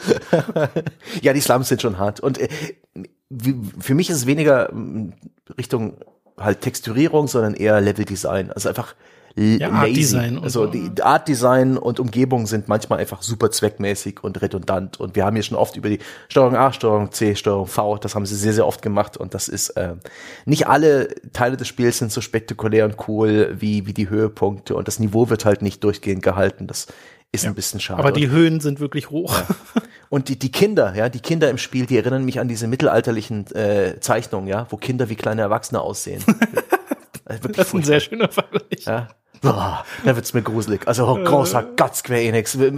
Und natürlich werden sie von erwachsenen Frauen gesprochen in der englischen Fassung, ich glaube auch in der deutschen. Ich habe auch mal ganz kurz in Deutsch reingespielt, auch eine solide Übersetzung. Ich habe die englische bevorzugt. Mhm. Ich habe den Eindruck gehabt, da ist ein bisschen mehr ähm, Mühe reingeflossen. Auch eigenwillig, eine Eigenheit, die ich auch bei Anime sehr mitbekomme und auch etwas, an das ich mich wieder gewöhnen musste. Ich habe lang kein Spiel dieser Art mehr gespielt, kein JRPG oder japanisches Spiel. Sehr oft hat der Hauptcharakter lediglich Atemgeräusche oder Seufzen oder Stöhnen als, als Dialogzeile. Mhm. Das ist etwas sehr, sehr typisches für japanische Medien, was im, im westlichen Raum nicht so verbreitet ist. So, dass äh, ohne Worte praktisch nur durch die Atmung ein bisschen sein emotionaler Zustand mitgeteilt wird.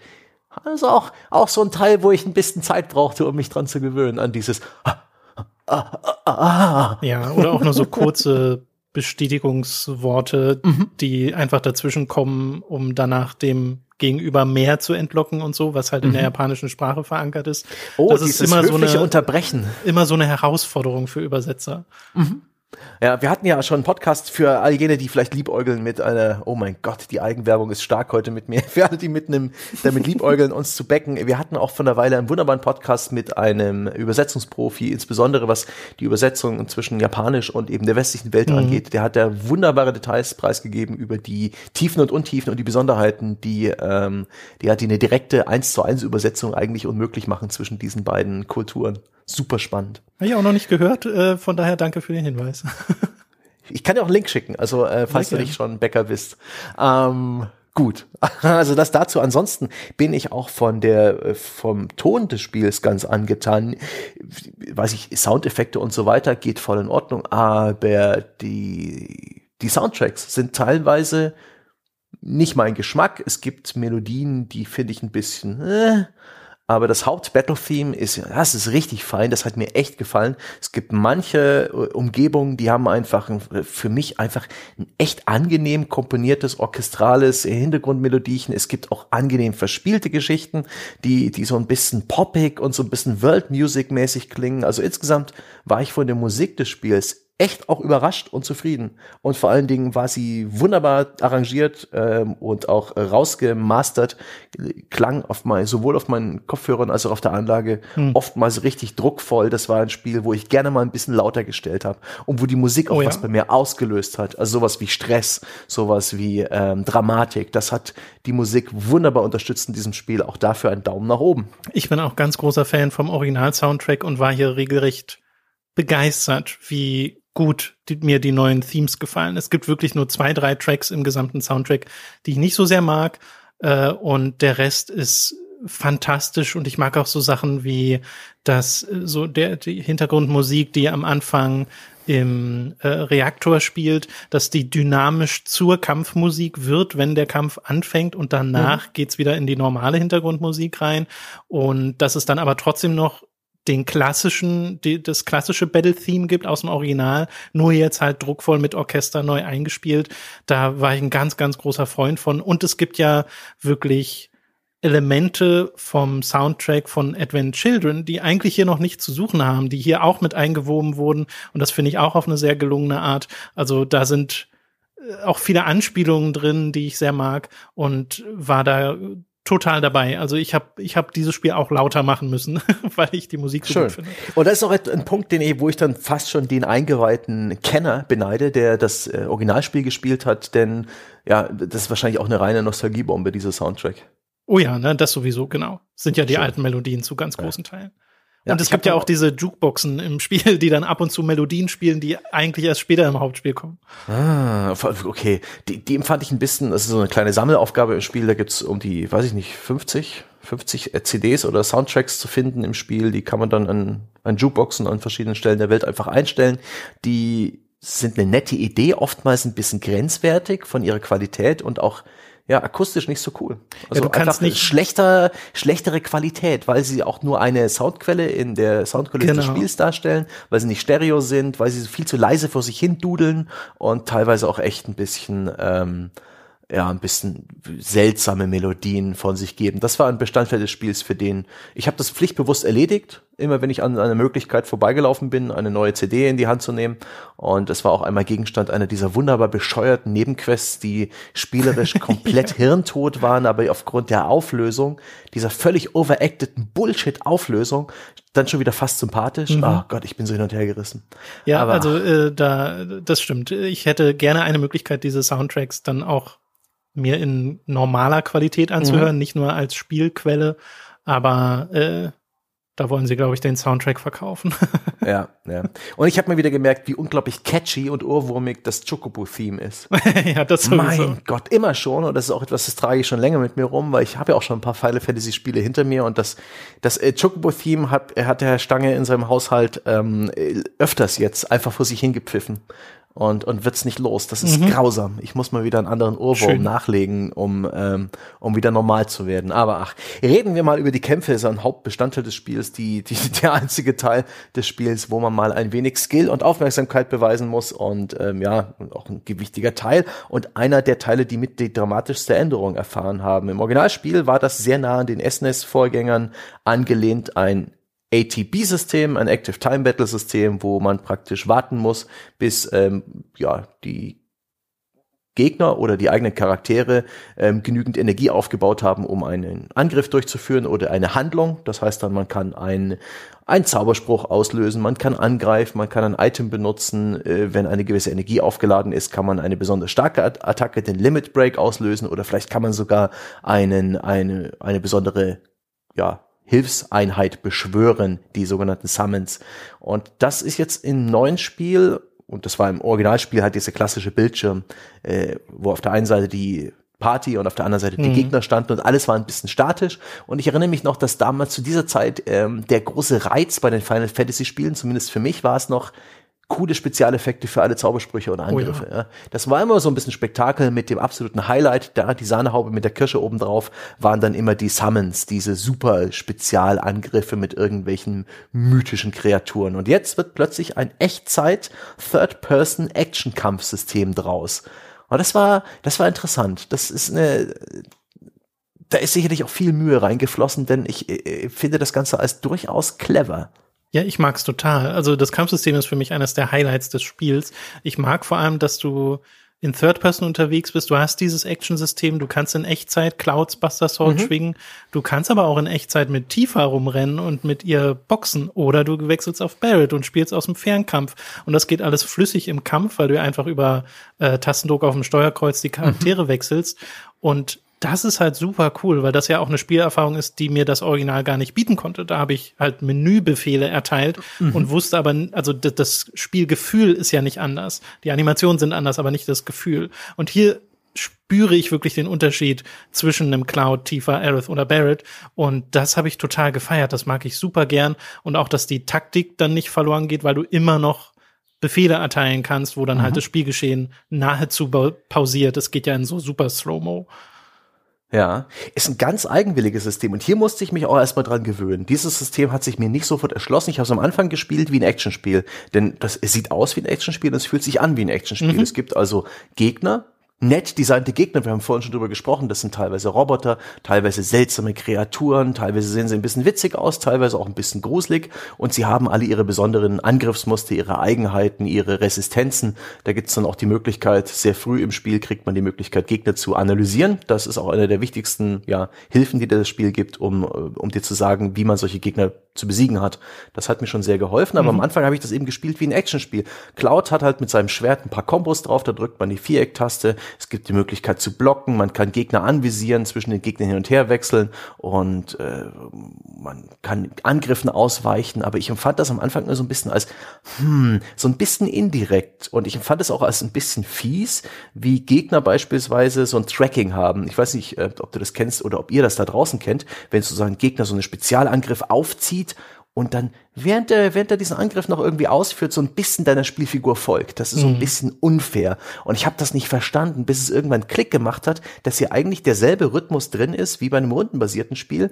Deine normalen Angriffe, ob das jetzt Tifas Boxen ist oder Barretts Maschinengewehr äh, am Unterarm, die machen eigentlich kaum Schaden und die dienen eigentlich eher dazu, deine ATB-Leiste aufzufüllen. Denn diese Leiste, die sozusagen alle paar Sekunden oder in einem gewissen Zeitraum Spezialangriffe ermöglicht oder so diese Spezialfähigkeiten, die ist immer noch drin. Und da kommt eigentlich der Schaden her.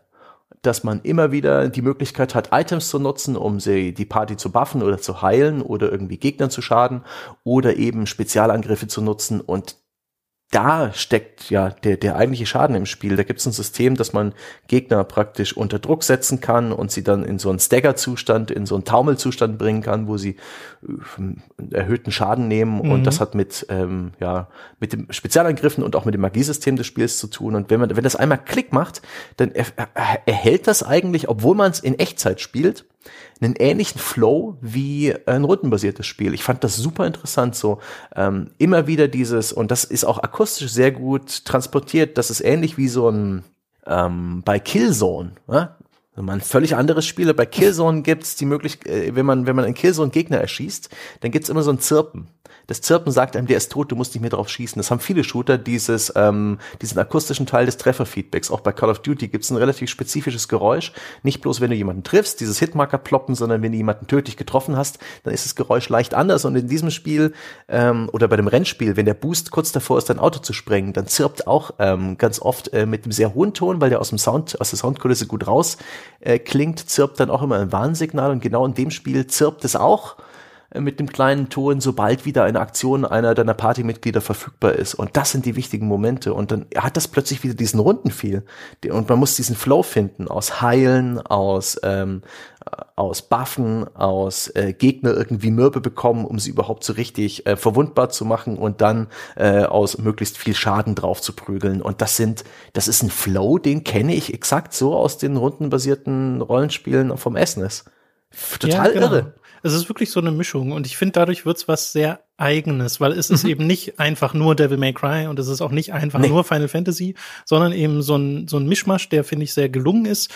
Ich mag auch tatsächlich die Entscheidung, dass die eigenen Charaktere, wenn du sie nicht gerade steuerst, recht passiv sind. Ne? Sie mhm. greifen ja von selbst nur mit normalen Angriffen an und blocken und ihre Fähigkeiten musst du auslösen. Es sei denn, du slottest ihnen Materia, was ja die Skills sind im mhm. Spiel, wovon du eine bestimmte äh, Anzahl an Slots immer äh, nutzen kannst. Und da gibt's ein paar Sachen, die bestimmte Fähigkeiten automatisieren, also ein bisschen automatisieren kannst du sie, aber viel sollst du eigentlich selbst machen. Und mhm. diese Dynamik mag ich aber total, dass ich das alles in der Hand habe und dann halt darauf hinarbeite, die Gegner zu staggern und so wie sie in diesem Schockzustand sind, alles rauszuhauen, was ich habe und wirklich alle ATB-Bars mhm. äh, zu leeren und dieses Gefühl dann auch diese großen Zahlen zu sehen und auch dieses Partikelgespratze, weil das oh, Trefferfeedback ja. ist ja auch so gut, äh, das ist super befriedigend. Also was für ein tolles Kampfsystem die hier gebastelt haben.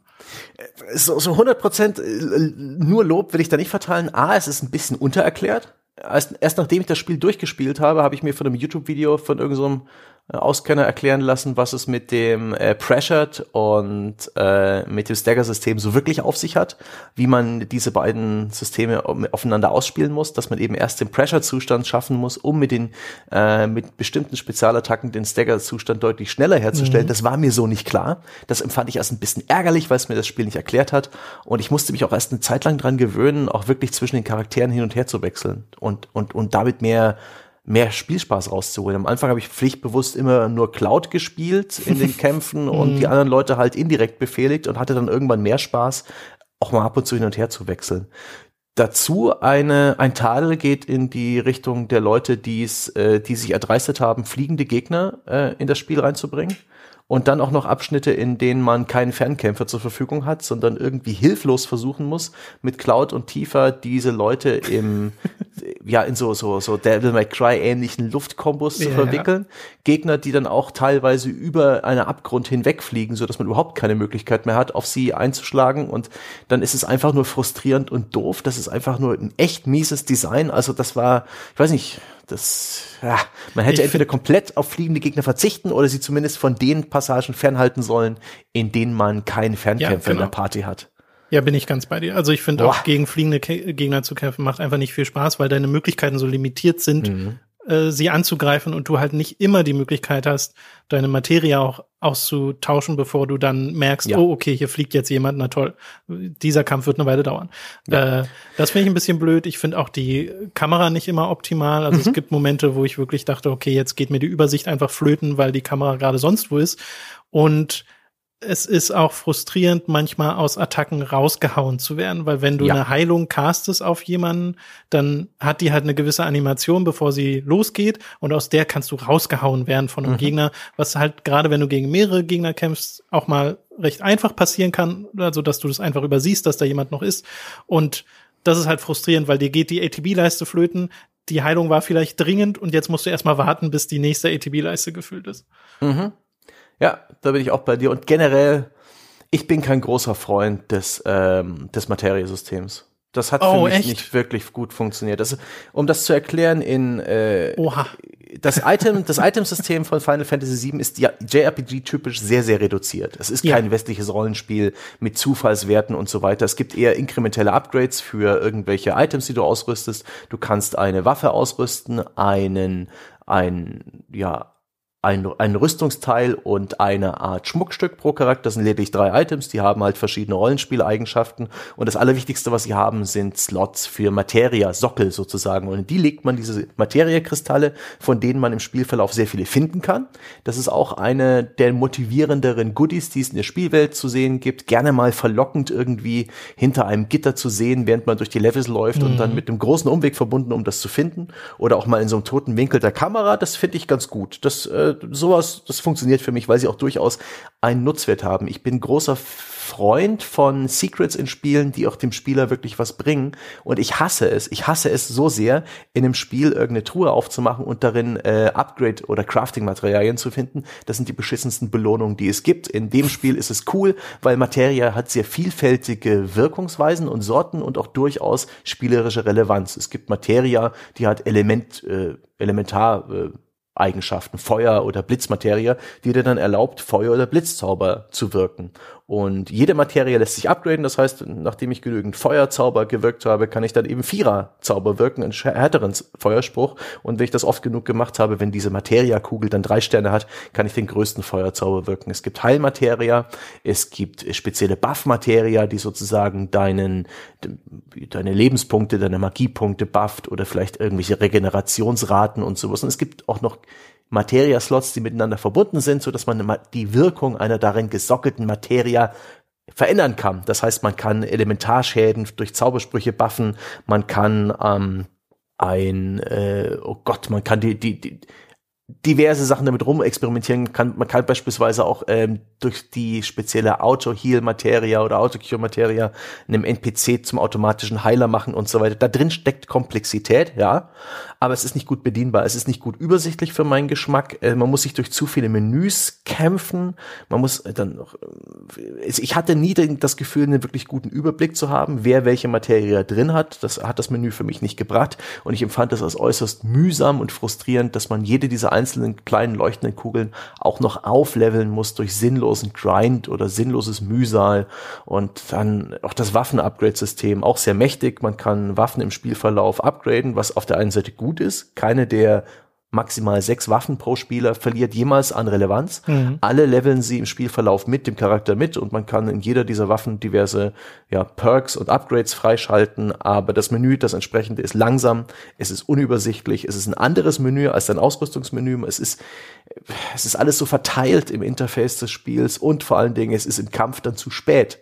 Und wenn ich in den Kampf gehe, ohne die, den Elementarschaden eingepackt zu haben, gegen den dieser Gegner jetzt verwundbar ist, dann ist der Kampf frustrierend, langweilig und, und vielleicht sogar ähm, geht er tödlich aus und ich kann da nichts mehr tun. Das ist, das empfand ich als, ah, unkomfortabel, spielerunfreundlich. Hier hätte man deutlich ähm, besseres Design, sowohl was das Interface als auch irgendwie die ganze Mechanik anbieten können. Ich bin damit nicht warm geworden. Okay. Für dich war es vielleicht leichter, weil du das Original kanntest, diese ganze Materie-Geschichte zu meistern? Das mag gut sein. Äh, bei den Waffen ging es mir aber tatsächlich ähnlich. Also das habe ich irgendwann automatisiert, diese mhm. Upgrades, wo ich dann einfach sagte, ja komm hier, offensiv passt. Und das hat dann auch gepasst, das ganze Spiel über. Äh, das war dann erst relevant, das selbst zu skillen, als ich, äh, ich bin jetzt, ich spiele es gerade noch mal durch auf dem härteren Schwierigkeitsgrad. Es hat ja so eine Art New Game Plus. Äh, und da muss man schon ein bisschen mehr aufpassen, was man genau mhm. damit macht. Aber das Materia-System hat bei mir sofort wieder äh, gezündet, weil ich finde, es ist eine sehr schöne Art und Weise, ähm, komplexe Kombinationsmöglichkeiten dir zu ermöglichen, dass du wirklich äh, bestimmte Materia hast, die miteinander verbunden sind, was ja dann eben mhm. heißt, okay, ich kann hier mir meine, meinen Hast-Zauber nehmen, der die ATB-Leiste schneller auflädt, kann den verbinden mit einer Materie, die dazu führt, dass ich den auf alle meine Leute gleichzeitig mhm. caste.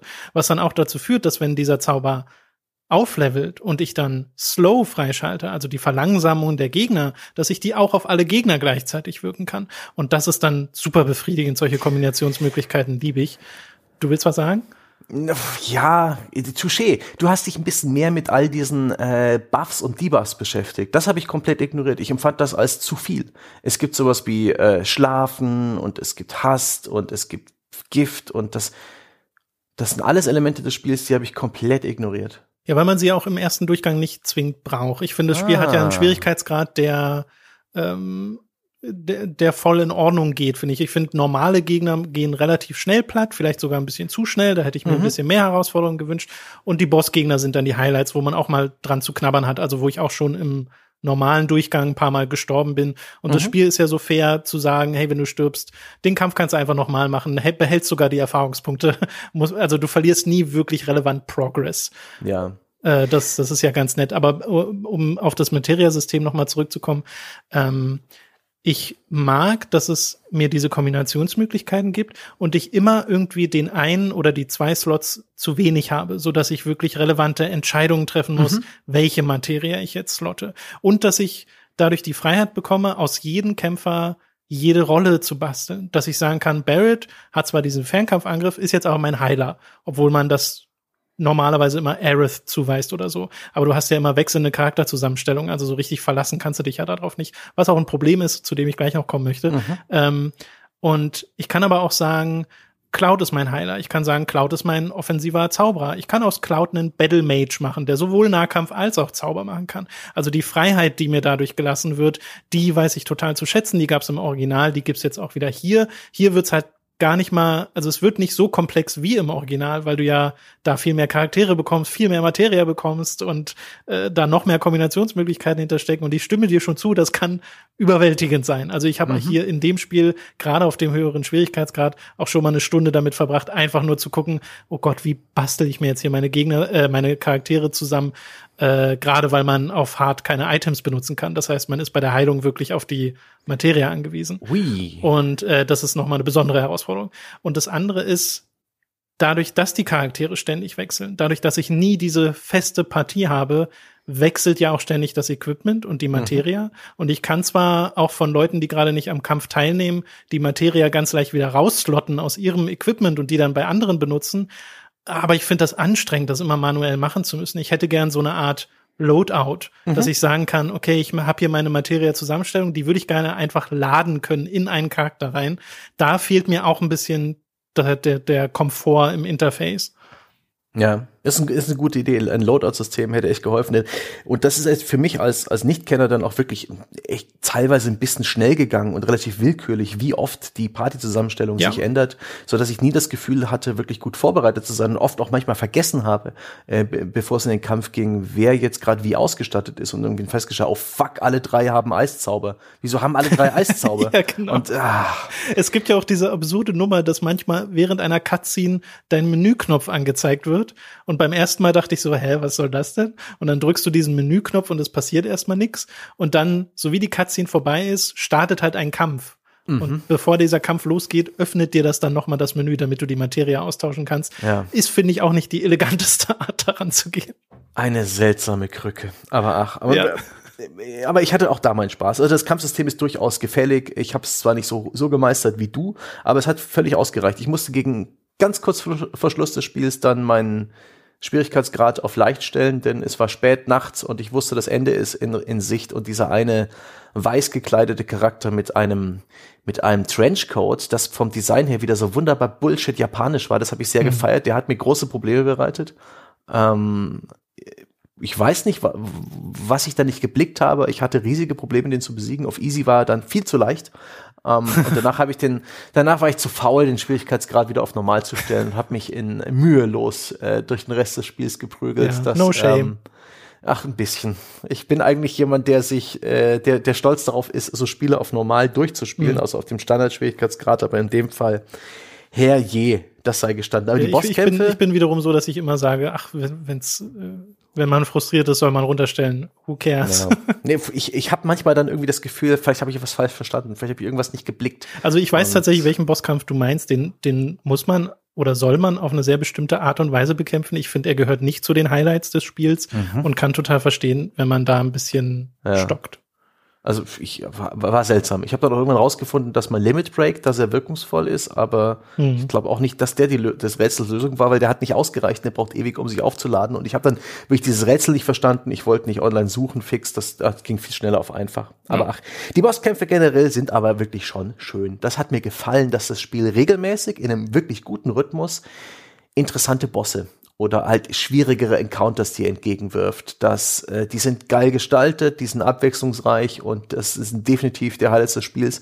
War auch eine Motivation für mich, auch Nebenaufgaben zu erledigen, weil ich da teilweise mit echt interessanten Bossen konfrontiert wurde. Super, insbesondere das Design der Mechs, die ja eher schon sowas Koboldhaftes haben. Ich weiß gar nicht, wie ich das sagen soll. Ja? Die Mechs da sehen manchmal aus wie eine mutierte Lokomotive. Äh, völlig anderes Design, als ich es ja, überhaupt für erwartet habe. Und das hat, das hat mir so gefallen. Das war so erfrischend. Und auch so ansonsten die, die Monster im Spiel, ähm, teilweise sind es ja auch wirklich so ein paar Final Fantasy, äh, Klischees, die, die so Stammgäste, die man immer wieder in den Spielen bekämpft, die dir entgegentreten. Und das war eigentlich durchweg gut bis sehr gut. Also das hat hm. mir echt gut gefallen bin ich ganz bei dir. Also gerade im letzten Drittel oder Viertel zieht das Spiel ja vor allem nochmal an, wo es dir sagt, so, jetzt kommen alle zehn Minuten ein Bossgegner.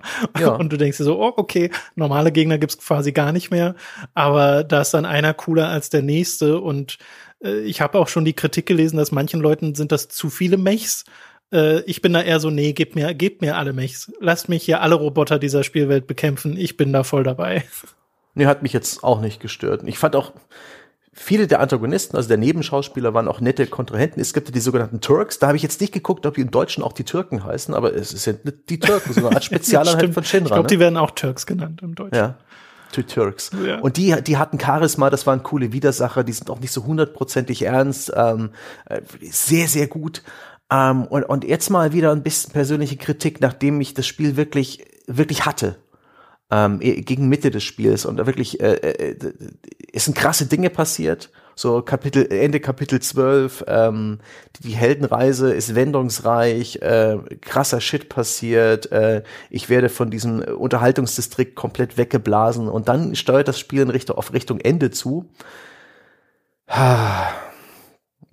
Ja, und das hat mich ein bisschen, das hat mich, das hat mich, das hat mich nicht abgeholt, das Ende und, und das Finale des Spiels. Denn A, mhm. tritt immer wieder Sephiroth auf und alle wissen Bescheid, zumindest weiß Cloud Bescheid, dieser, dieser Antagonist, der immer wieder bloß kurz Hallo sagt und ihn verhöhnt und ich weiß aber nicht Bescheid. Ich als Spieler, ich, ich als naiver Spieler, ich weiß nicht, wer das ist. Ich weiß nicht, wie dieser Bösewicht motiviert ist und irgendwann wirklich kommt es zu einer Art Konfrontation und die Spiel, einige Charaktere des Spiels sagen, oh, du bist so böse, das ist alles, was du tust, ist falsch und ich aber warum?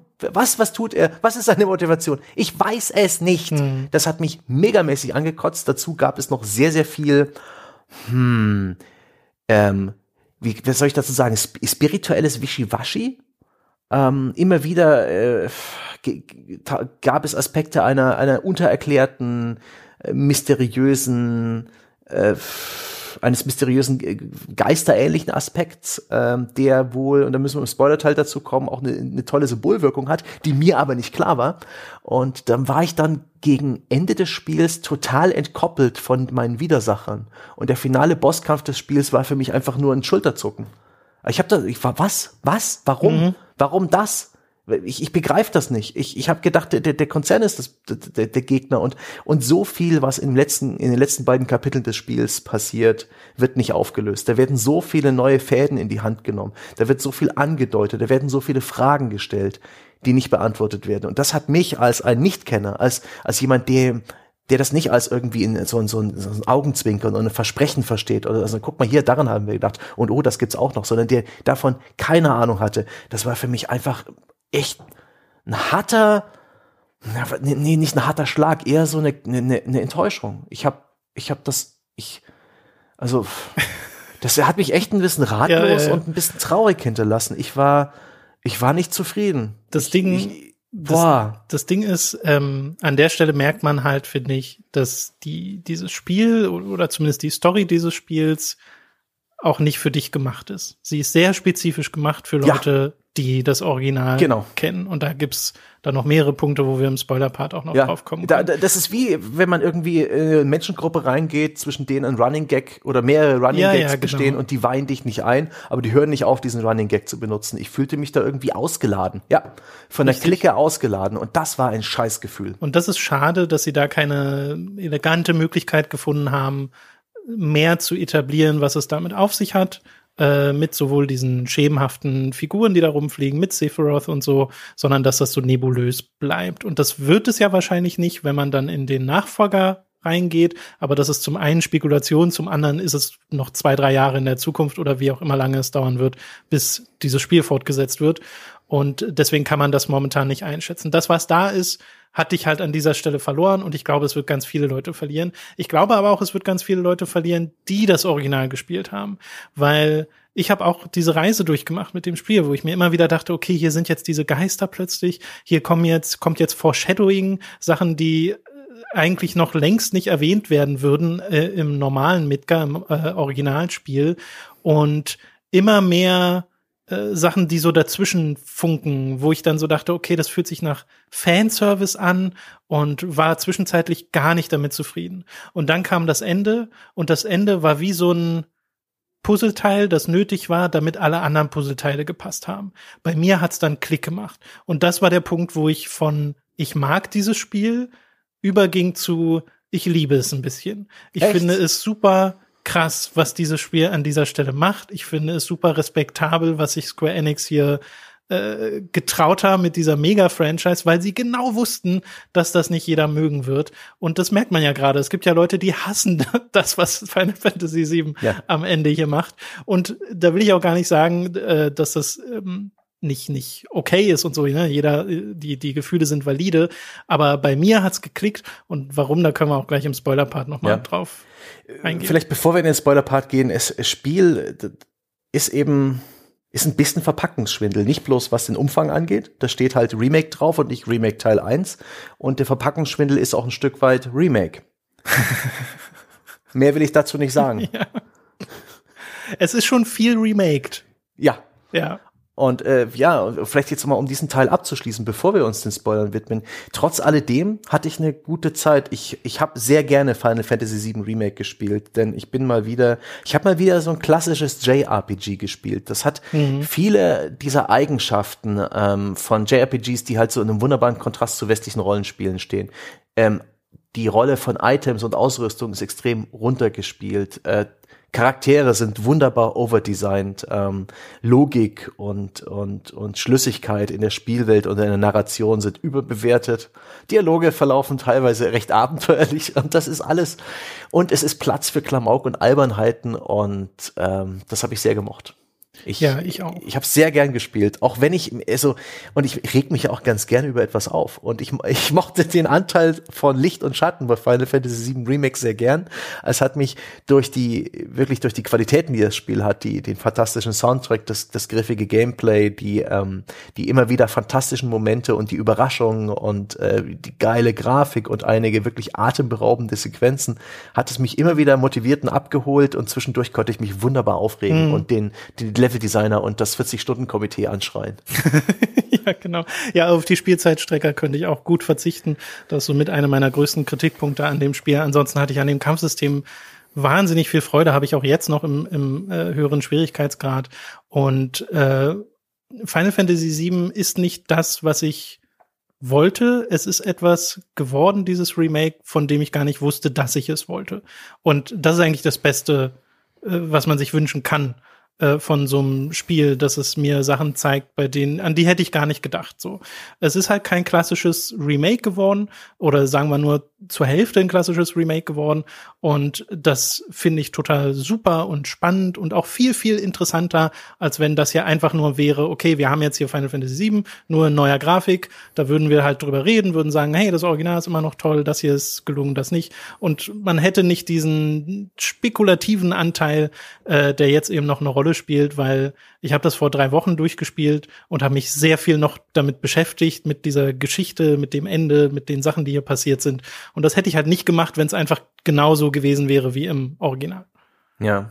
Ich hingegen bin so ein bisschen ratlos, ob, ob, ob das jetzt überhaupt ein Spiel ist, das ich anderen Nicht-Eingeweihten empfehlen könnte. Denn ich, ja, ich habe mir ist es noch nie so gegangen, dass, dass ich halt wie am Ende einer, einer TV-Serie oder dass so viele Cliffhanger äh, praktisch vor mir stehen, dass so vieles unbeantwortet bleibt, dass so vieles angeschoben oder angedeutet wurde, was es echt dringend darauf wartet, ähm, aufgelöst zu werden. Und ich habe ja auch jetzt, äh, ähnlich wie wenn man so eine TV-Serie anfängt und irgendwie staffelweise guckt, ich habe jetzt hier investiert, ich habe Aufmerksamkeit, ich habe Lebenszeit investiert und das Spiel raubt mir ein bisschen die, die Closure. Es hat nicht genügend mhm. Auflösung für, um auf eigenen Beinen zu stehen. Es ist zwar ein 40-Stunden-Rollenspiel. Das ist ihnen schon gelungen, das muss man sagen. Die, das, das, das große Stirnrunzeln damals bei der Ankündigung und bei der Gewissheit, es wird nur um Midgar gehen, das hat sich aufgelöst in, okay, man kann tatsächlich ein großes Rollenspiel draus machen, was nur in, in Midgar spielt und, ähm, ja. 40 Stunden wären vielleicht nicht nötig gewesen, aber das Horn habe ich jetzt oft genug geblasen. Aber es hat funktioniert. Klar, das ist ein, äh, ein geiler Schauplatz. Das gibt genügend Ereignisse und Charaktere und Story her, um da wirklich ein,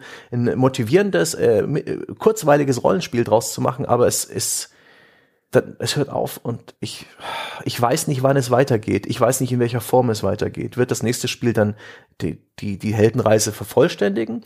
Nehmen sie dann die Lupe weg und halten sich vom Tempo des Spiels her eher ans Original? Wird das eine nicht enden wollende Serie? Werde ich noch Jahrzehnte daran spielen? Werde ich mir überhaupt merken? Weil das Spiel hat so viele Details, wo ich auch gemerkt habe, okay, das scheint wichtig zu sein. Hey, Moment, was war das?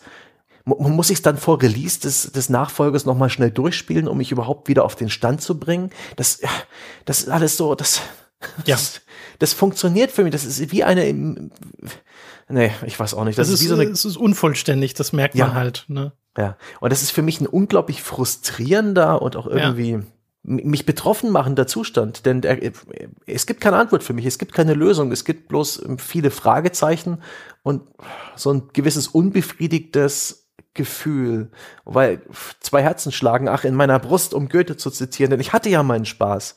Ich, ich habe die Tatsache umarmt, mal wieder so ein völlig abgedrehtes JRPG zu spielen. Eins, wo offensichtlich die Autoren ähm, und die Designer Freude daran hatten, wo so oft spürbar ist, dass einfach alle Beteiligten an diesem Spiel Bock auf diese eine Szene hatten oder auf diese Umgebung, wo so viel Liebe drin steckt und so viel und mir auch so viel geboten wird, so viel, mit dem ich überhaupt nicht gerechnet habe, was ich so so so liebe an diesem Spiel, aber dann lässt es mich raus. Einfach so. Das ist wie, ähm, The Rules of Attraction, das ist ein Kinofilm, den ich sehr, sehr mag, der beginnt mit einem Satz, mitten im Satz mit einer der Figuren und der Film endet mitten in einem Satz, wird völlig abrupt unterbrochen.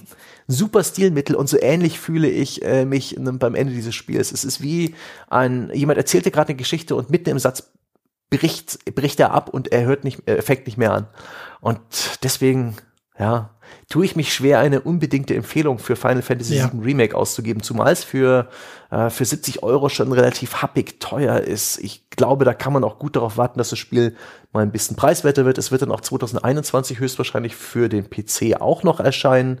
Und es ist vielleicht auch eine gute Idee, sich einfach dieses Spiel aufzuheben, wenn man da Interesse dran hat, wenn bis der Release des Nachfolgers ja. näher gerückt ist. Vielleicht sind da die Texturprobleme auch gelöst.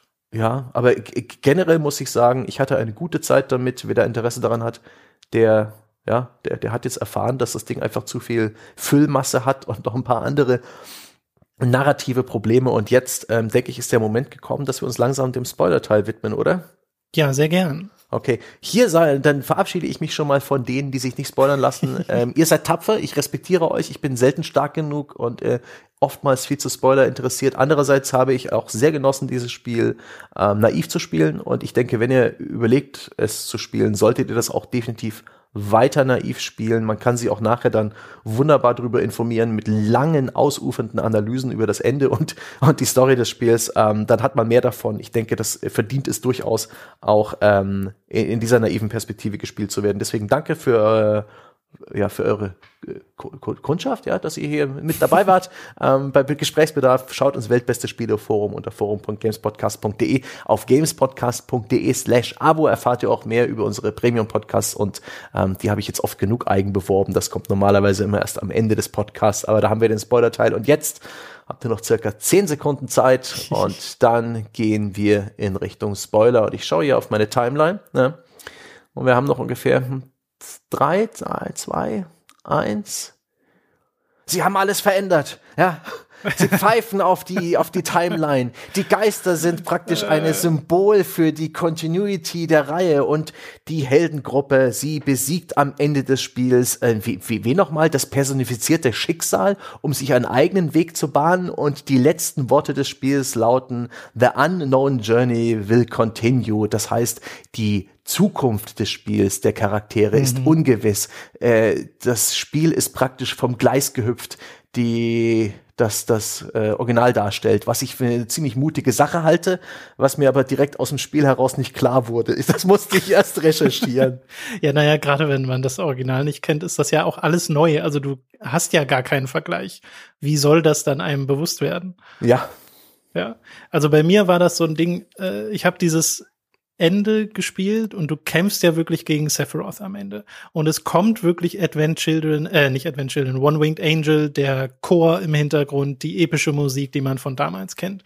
Und das gesamte Spiel über habe ich mir gesagt, wenn man hier am Ende gegen Sephiroth kämpft, ist das totaler Blödsinn und Fanservice und dumm. Und dann habe ich am Ende gegen ihn gekämpft und gesehen, was da storytechnisch passiert und dachte mir nur so, oh ja, das war super gut. ich, ich möchte gerne mehr davon. Ich fand das total toll.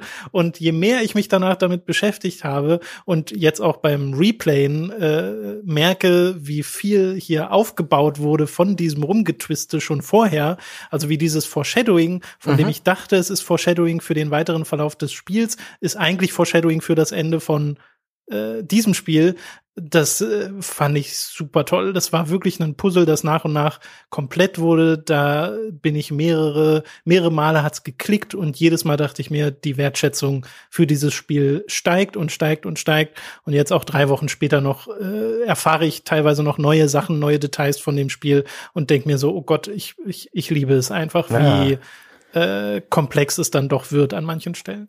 Siehst du mal, jetzt hocke ich hier da und bin total frustriert, weil das eben etwas ist, was komplett an mir vorbeisegelt. Ja, und deswegen ja. musst du mir jetzt ein bisschen mehr erklären. Also, ich habe bereits mitbekommen, dass ähm, diese Geisterwesen, die immer wieder in diesem Spiel auftauchen, so, ähm, das scheint auch ein Kingdom Hearts Manierismus des ähm, Game Designers zu sein.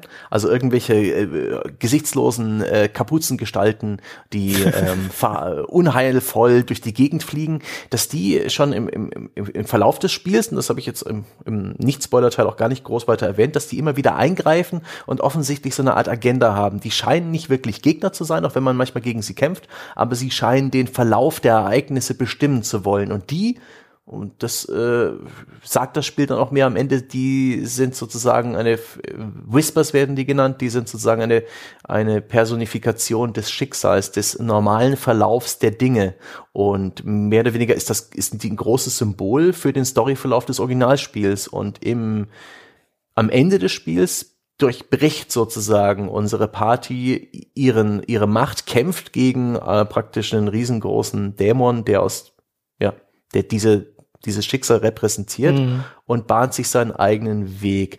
War dir die Rolle dieser Geister schon klar, während die im Spiel langsam auftauchten? Oder waren die ähnlich wie für mich ein ziemliches What the fuck für dich? Äh, nee, waren sie für mich auch. Also ich wusste damit erstmal nicht viel anzufangen. Ich habe die, habe gesehen, wie sie kamen, wie sie teilweise musstest du ja auch gegen sie kämpfen mhm. und habe dann mir gedacht, äh, äh, hä? und habe dann weitergespielt. Und dann kommen ja wieder die bekannten Szenen und dann wusste ich wieder, ah okay, jetzt geht's erstmal hier hin und habe das erstmal nicht in einen größeren Kontext rücken können. Das kam wirklich erst ganz am Ende, wenn du gegen sie kämpfst, wenn du dann äh, diese Analysematerie an ihn benutzt und den Beschreibungstext liest, was sie eigentlich sein sollen.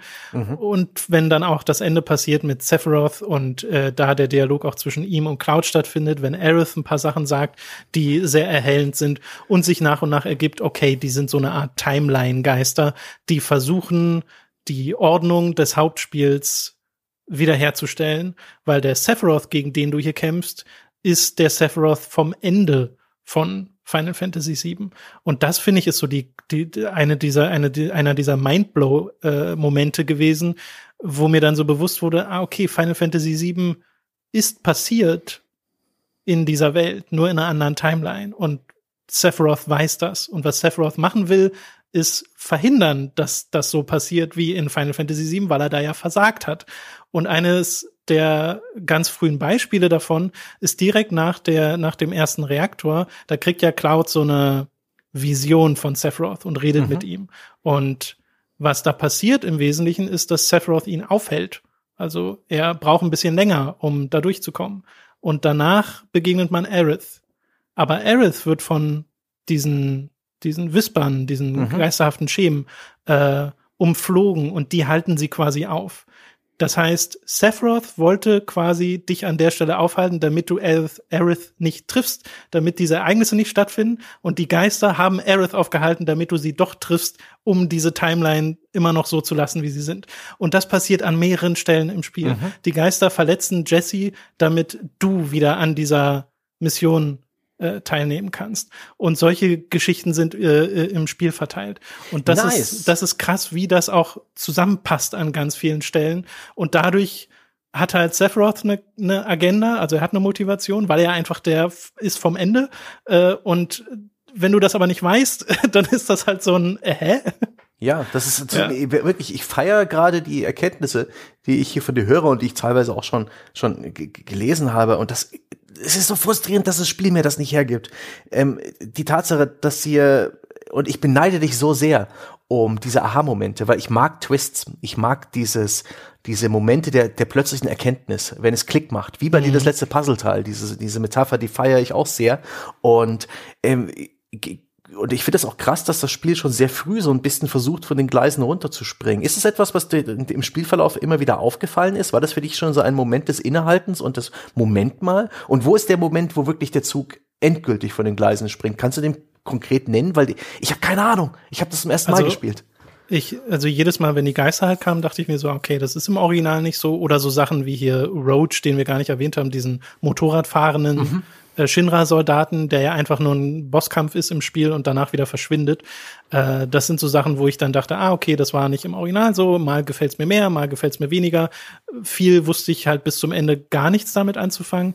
Und äh, das Spiel gleitet eigentlich nie komplett von den Gleisen, weil es endet ja immer noch auf eine sehr ähnliche Art wie das Hauptspiel. Sie mhm. sind immer noch durch Midgar durch, äh, Rufus Shinra ist immer noch der Nachfolger von Shinra, der getötet wurde und äh, da übrigens auch wieder, ne, Sephiroth tötet Barrett, um diese Sachen zu ändern. Und die Geister sorgen dafür, dass Barrett dann doch wieder aufsteht, um alles wieder so werden zu lassen, wie es mhm. war.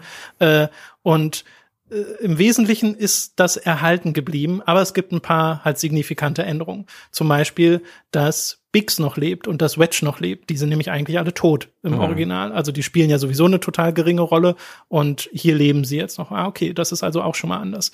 Und ähm, dass scheinbar noch mal eine parallele Timeline existiert, wo man Zack sieht, wo ich ja auch mir denke, was hast du gedacht, als du den das erste Mal gesehen hast, diesen schwarzhaarigen Typen, der äh, Clouds Schwert hatte, den sie hier random einstreuen. Ja, ich wurde immer wütender, weil es ja. immer mehr ähm, Perspektivwechsel gebracht hat. Ich wusste nicht, sind das jetzt Flashbacks? Ist es ein Perspektivwechsel? Ich finde das jetzt gerade in dieser ja, Zeit statt. Und du musst dir vorstellen, ich, ich bin währenddessen aufgestanden, weil ich mir dachte, holy crap, was macht ihr hier? Und ich habe ja gerade erst Crisis Core quasi noch mal durchgespielt gehabt, hatte das also noch ganz gut im Kopf.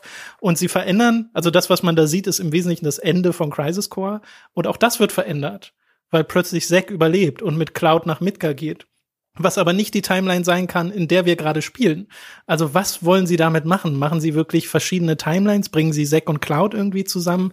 Äh, das finde ich super interessant, dass ich da diese Fragen habe, dass es so Sachen gibt wie diesen Dialog zwischen Sephiroth und Cloud, wo Sephiroth halt sagt, ich gebe dir sieben Sekunden, reichen dir die? Und da gibt's ja schon Leute, die gesagt haben, oh, sieben Sekunden, so lange hat Sephiroth im Original gebraucht, um Aerith zu töten und so. Also auch da gibt's verschiedene Theorien zu, äh, weil jetzt natürlich auch die Frage im Raum steht, stirbt Aerith noch? Wo ich glaube, ja schon, weil Aerith in diesem Spiel nach und nach mehr Bewusstsein für diese Whispers bekommt und am Ende, finde ich, sehr deutlich einfach Bescheid weiß. Sie weiß ja, einfach Bescheid. Das ist halt auch, äh, diese sieben Sekunden habe ich dem Spiel, diese Dialogzeile mit den sieben Sekunden habe ich dem Spiel auch übel genommen, weil das auch etwas, das wird gesagt und ich weiß nicht, was damit gemeint ist und ich bekomme keinerlei Auflösung. So viel passiert in diesem letzten Kapitel das einfach nicht erklärt und nicht aufgelöst wird. Das ist so frustrierend. Aber ähm, mir ist auch ein bisschen, ich habe auch das Gefühl, dass äh, Aerith durchaus äh, abgeschlossen hat mit ihrer mit ihrer Märtyrerrolle. Das große Trauma von Final Fantasy VII, was ich ja auch äh, durch Popkultur mitbekommen habe. Aber ich finde es durchaus clever, dass sie sozusagen plötzlich ein großes Fragezeichen an alles setzen, was die Zukunft angeht und so wieder ein bisschen Spannung schaffen. Das finde ich. Ja. Dadurch kann ja auch die Story und die Charaktere und Ereignisse können besser wirken als in als wäre das Spiel einfach nur eine eins zu eins Nacherzählung, wie so ein Shadow of the Colossus Remake. Und beim, also ich verstehe total, wenn Leute dieses Spiel spielen, die das Original gespielt haben und enttäuscht sind, weil sie kein Remake bekommen haben, zumindest nicht das, was sie gerne hätten. Aber äh, was viel daraus entsteht, ist ja so Wut oder Ärger, so dieses, hey, ich, ihr habt hier ein Remake beworben, das ich nicht bekommen habe, was soll das? Und äh, sehr viel Unverständnis. Aber Square Enix ist ja nicht da rangegangen, ähm, mit dem Gedanken, oh, wir verarschen jetzt mal die Fans richtig, sondern ich glaube viel eher, der Impuls war, wie machen wir Final Fantasy VII wieder aufregend und spannend, selbst für Leute, die das Original kennen. Und ich finde, sie haben eine wahnsinnig gute Möglichkeit gefunden, weil es wird jetzt so viel Spekulation geben über das, was noch passieren wird, über Aerith und ihre Rolle, wie sie jetzt halt schon Bescheid weiß, wie sie darauf agiert, daraufhin agiert, wie man vielleicht, wer weiß was, vielleicht können wir sie retten in Final Fantasy VII Remake 2 und sie opfert sich dann aber trotzdem, weil sie muss, um diese Rolle zu übernehmen, die sie im Hauptspiel hatte oder so. Oder vielleicht nehmen sie uns einen anderen Charakter, wo ich ja schon dachte hier mit Barrett, dass das hier passiert und dann passiert es doch nicht und es, ah, es ist so viel, über das man äh, über das man so Theory craften kann, wie mhm. man so schön sagt. Und äh, ich habe da sehr, sehr viel Freude mit, habe schon sehr viel interessante Sachen gelesen und gehört von Leuten, hatte auch direkt halt meine eigenen Ideen, nachdem ich das Spiel durch hatte. Aber das alles sofort zu greifen, ist ja einfach nicht so richtig möglich. Ähm, und bin dann halt als jemand, der das Original gespielt hat, sehr dankbar, dass es quasi ein Sequel ist, im Wesentlichen. Aber dann auch wieder also hm, es gibt halt keine andere Möglichkeit, wie man den Impact dieses Spiels so hätte spüren können, als es wirklich Remake zu nennen, mhm. um diese Erwartungshaltung zu wecken und sie dann zu brechen. Ja. Äh, es, äh. Aber es hat halt den Nachteil zur Folge, dass es dann Leute gibt wie dich, die das Spiel nicht im Kopf haben, die sich das dann holen und denken, ah, erlebe ich mal die moderne Version von Final Fantasy VII und die sich dann nur so denken, hä, bitte was? Ja. Was ist hier passiert? Und äh, das ist so ein bisschen ein Opfer, was sie quasi bringen müssen. Und ich bin sehr dankbar, dass es das dass ja, das bist, so ist. Äh, du bist auf der Gewinnerseite. Genau, ich bin auf der Gewinnerseite, deswegen logisch. Äh, ich finde natürlich schade, dass du dann so äh, da so verwirrt bist und so frustriert dann teilweise und auch zu Recht frustriert. Ich will das gar nicht absprechen. Ähm, aber ich glaube, dass du teilweise die Faszination nachvollziehen kannst, eben wenn du Sachen äh, im Nachhinein erlebst von Final Fantasy VII oder auch von Crisis Core oder Advent Children, dass ja nicht die besten Geschichten sind. Ne? Advent Children und Crisis Core gehören jetzt nicht zu meinen Lieblingserweiterungen von Final Fantasy VII. Äh, ganz viel von dem, was da damals gemacht wurde, ist gar nicht mal so sehr gelungen, aber wird jetzt im Nachhinein verbessert durch das, was sie mit diesem Spiel machen, hm. weil es ja wirklich also die, die Szenen, die es am Ende gibt mit äh, Sephiroth in der Stadt, wie er so den Himmel aufgehen lässt und dieser Kampf anfängt, das sind teilweise eins zu eins Shots aus Advent Children. Hm. Was halt krass ist. Ich habe den Film gerade erst gesehen und äh, denk mir dann das und denk so, ach, das kenne ich doch. Und äh, es hat dann auch noch Sinn, weil es halt der Sephiroth ist von dort, der am Ende der Timeline.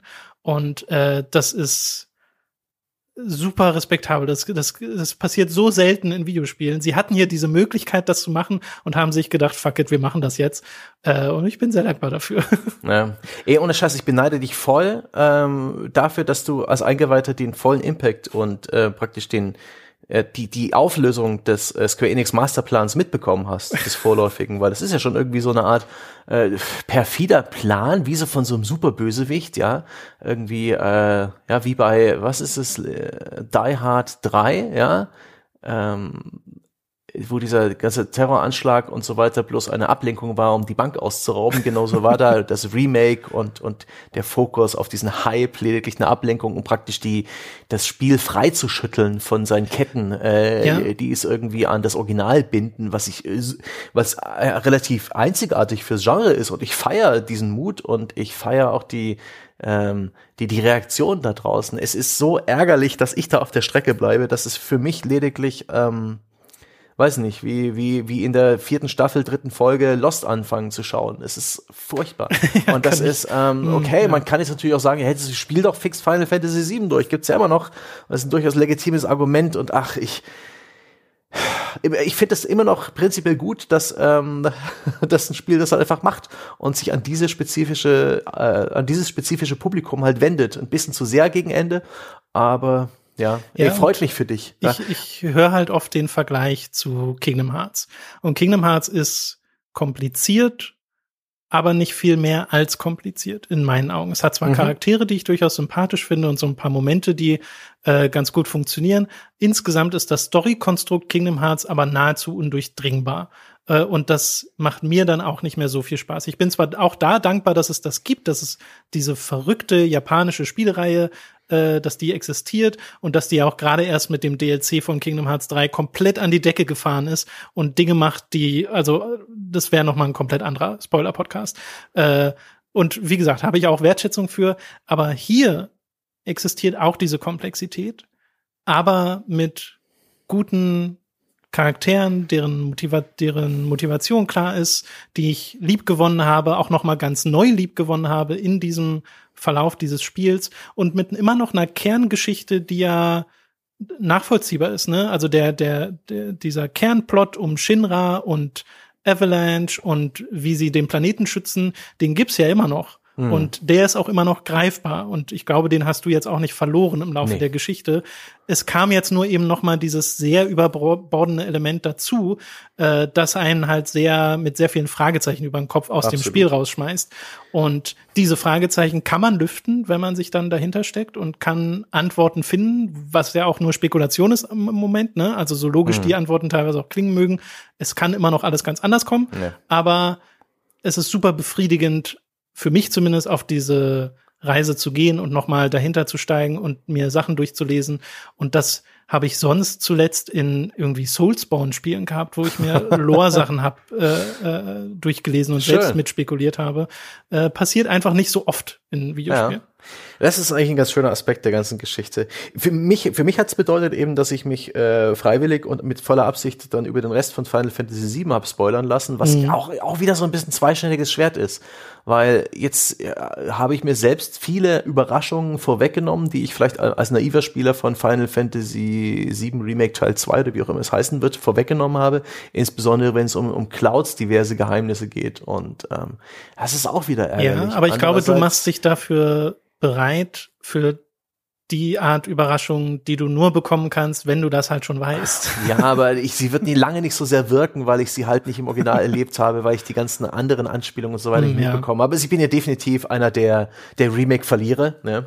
Aber so ist es halt im Leben. Eine Sache, eins der Fragezeichen ist auch noch wirklich, das, das war so ein Moment, wo das Spiel mir einfach, ich habe es gleichzeitig gehasst und geliebt und zwar in dieser spektakulären Sequenz, wo eine dieser Pizzascheiben von Midgar mhm. ähm, zusammenbricht, eine False Flag Attacke, ja, die dann Avalanche in die Schuhe geschoben wurde, ähm, um Kriegslüste und äh, und ja eine schlechte Stimmung zu schüren und ein großes Opfer zu bringen.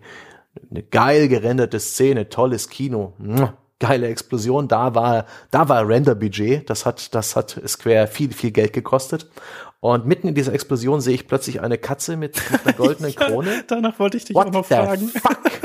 What the fuck? Und ich habe mir dann gedacht, okay, okay, interessant, die lerne ich dann wahrscheinlich bald kennen, aber nein, nope. das war wieder, das war wieder so ein, so ein Fanservice. Square Enix, du blöde Sau. Ja?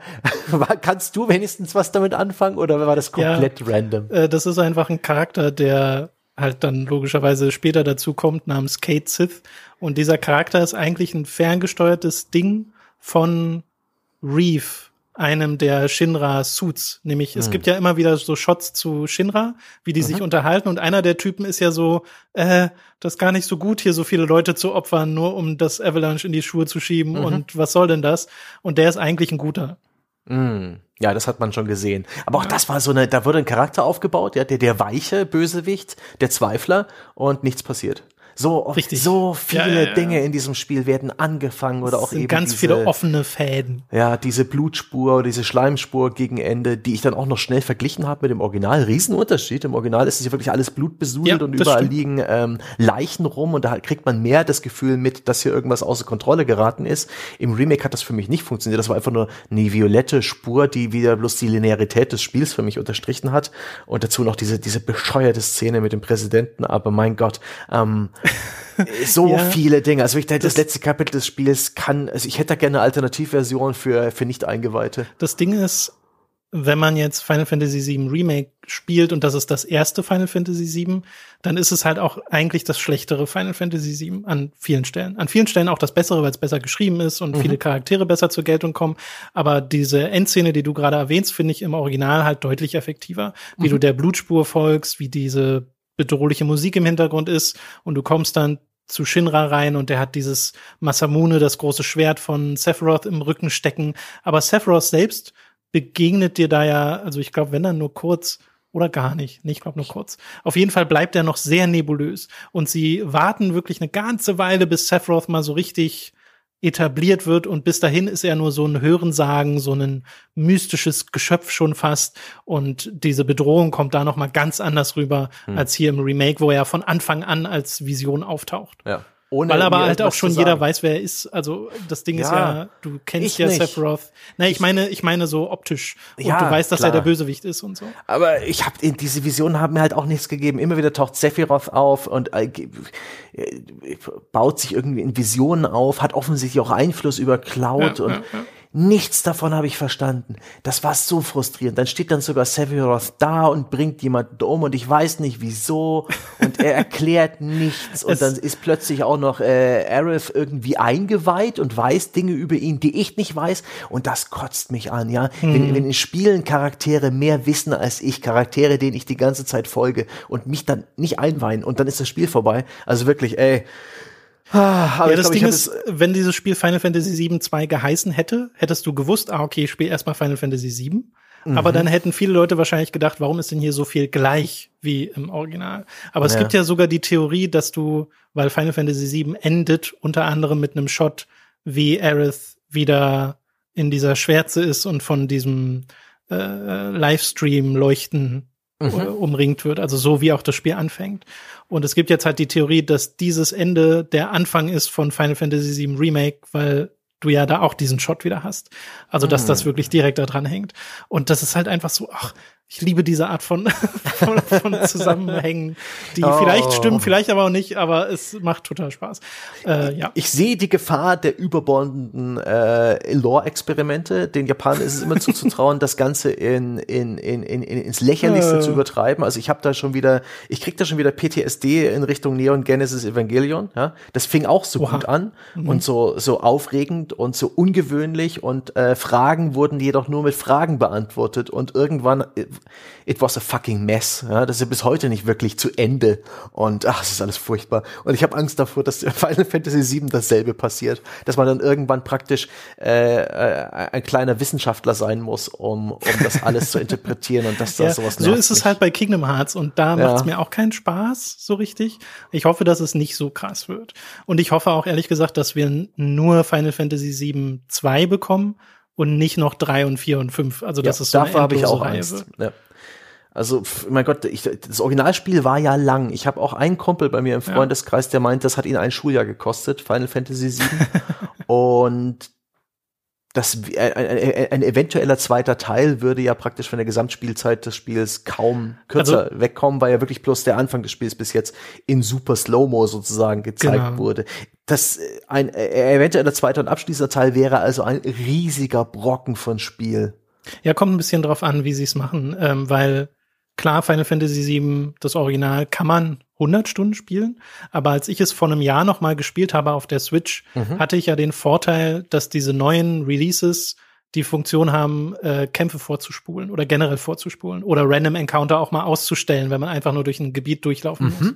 Und da habe ich dann insgesamt, ich glaube, auch knapp 35 Stunden gebraucht für das für das Hauptspiel. Hab halt nicht so viel von den Nebensächlichkeiten gemacht, von denen es ja sau viele gibt, aber mhm. hab mir auch einen Gold Chocobo gefarmt, was halt eine der Hauptsachen ist, um an die mächtigste Summon zu kommen und das alles innerhalb dieser 35 Stunden. Also man kommt da in absehbarer Zeit gut durch, selbst wenn man jetzt da noch mal neu einsteigt. Es ist nicht so, dass das eine 100 Stunden Investition ist. Okay, das ist schon mal gut zu wissen. Dann mhm. hoffe ich wirklich, dass sie es dann im nächsten Teil zu Ende bringen. Ja. Denn ähm, es ist schlimm genug, dass einfach von einem Teil auf den nächsten äh, Jahre liegen werden müssen ja, ja, ja. und so viele Fragen offen bleiben. Ah, das wird eine Qual und gleichzeitig ein Genuss, ey, diese, diese Wartezeit. Nicht bloß den, den Mindfuck am Ende des Spiels, um den beneide ich dich, sondern auch die Vorfreude und die Spekulation die nächsten Jahre. Oh, oh Mann, ja. Das Ding Der, ist, Square Enix haben halt einen Ruf inzwischen, dass sie lange brauchen für ihre eigenen Sachen. Ne? Final Fantasy 16 lässt noch auf sich warten.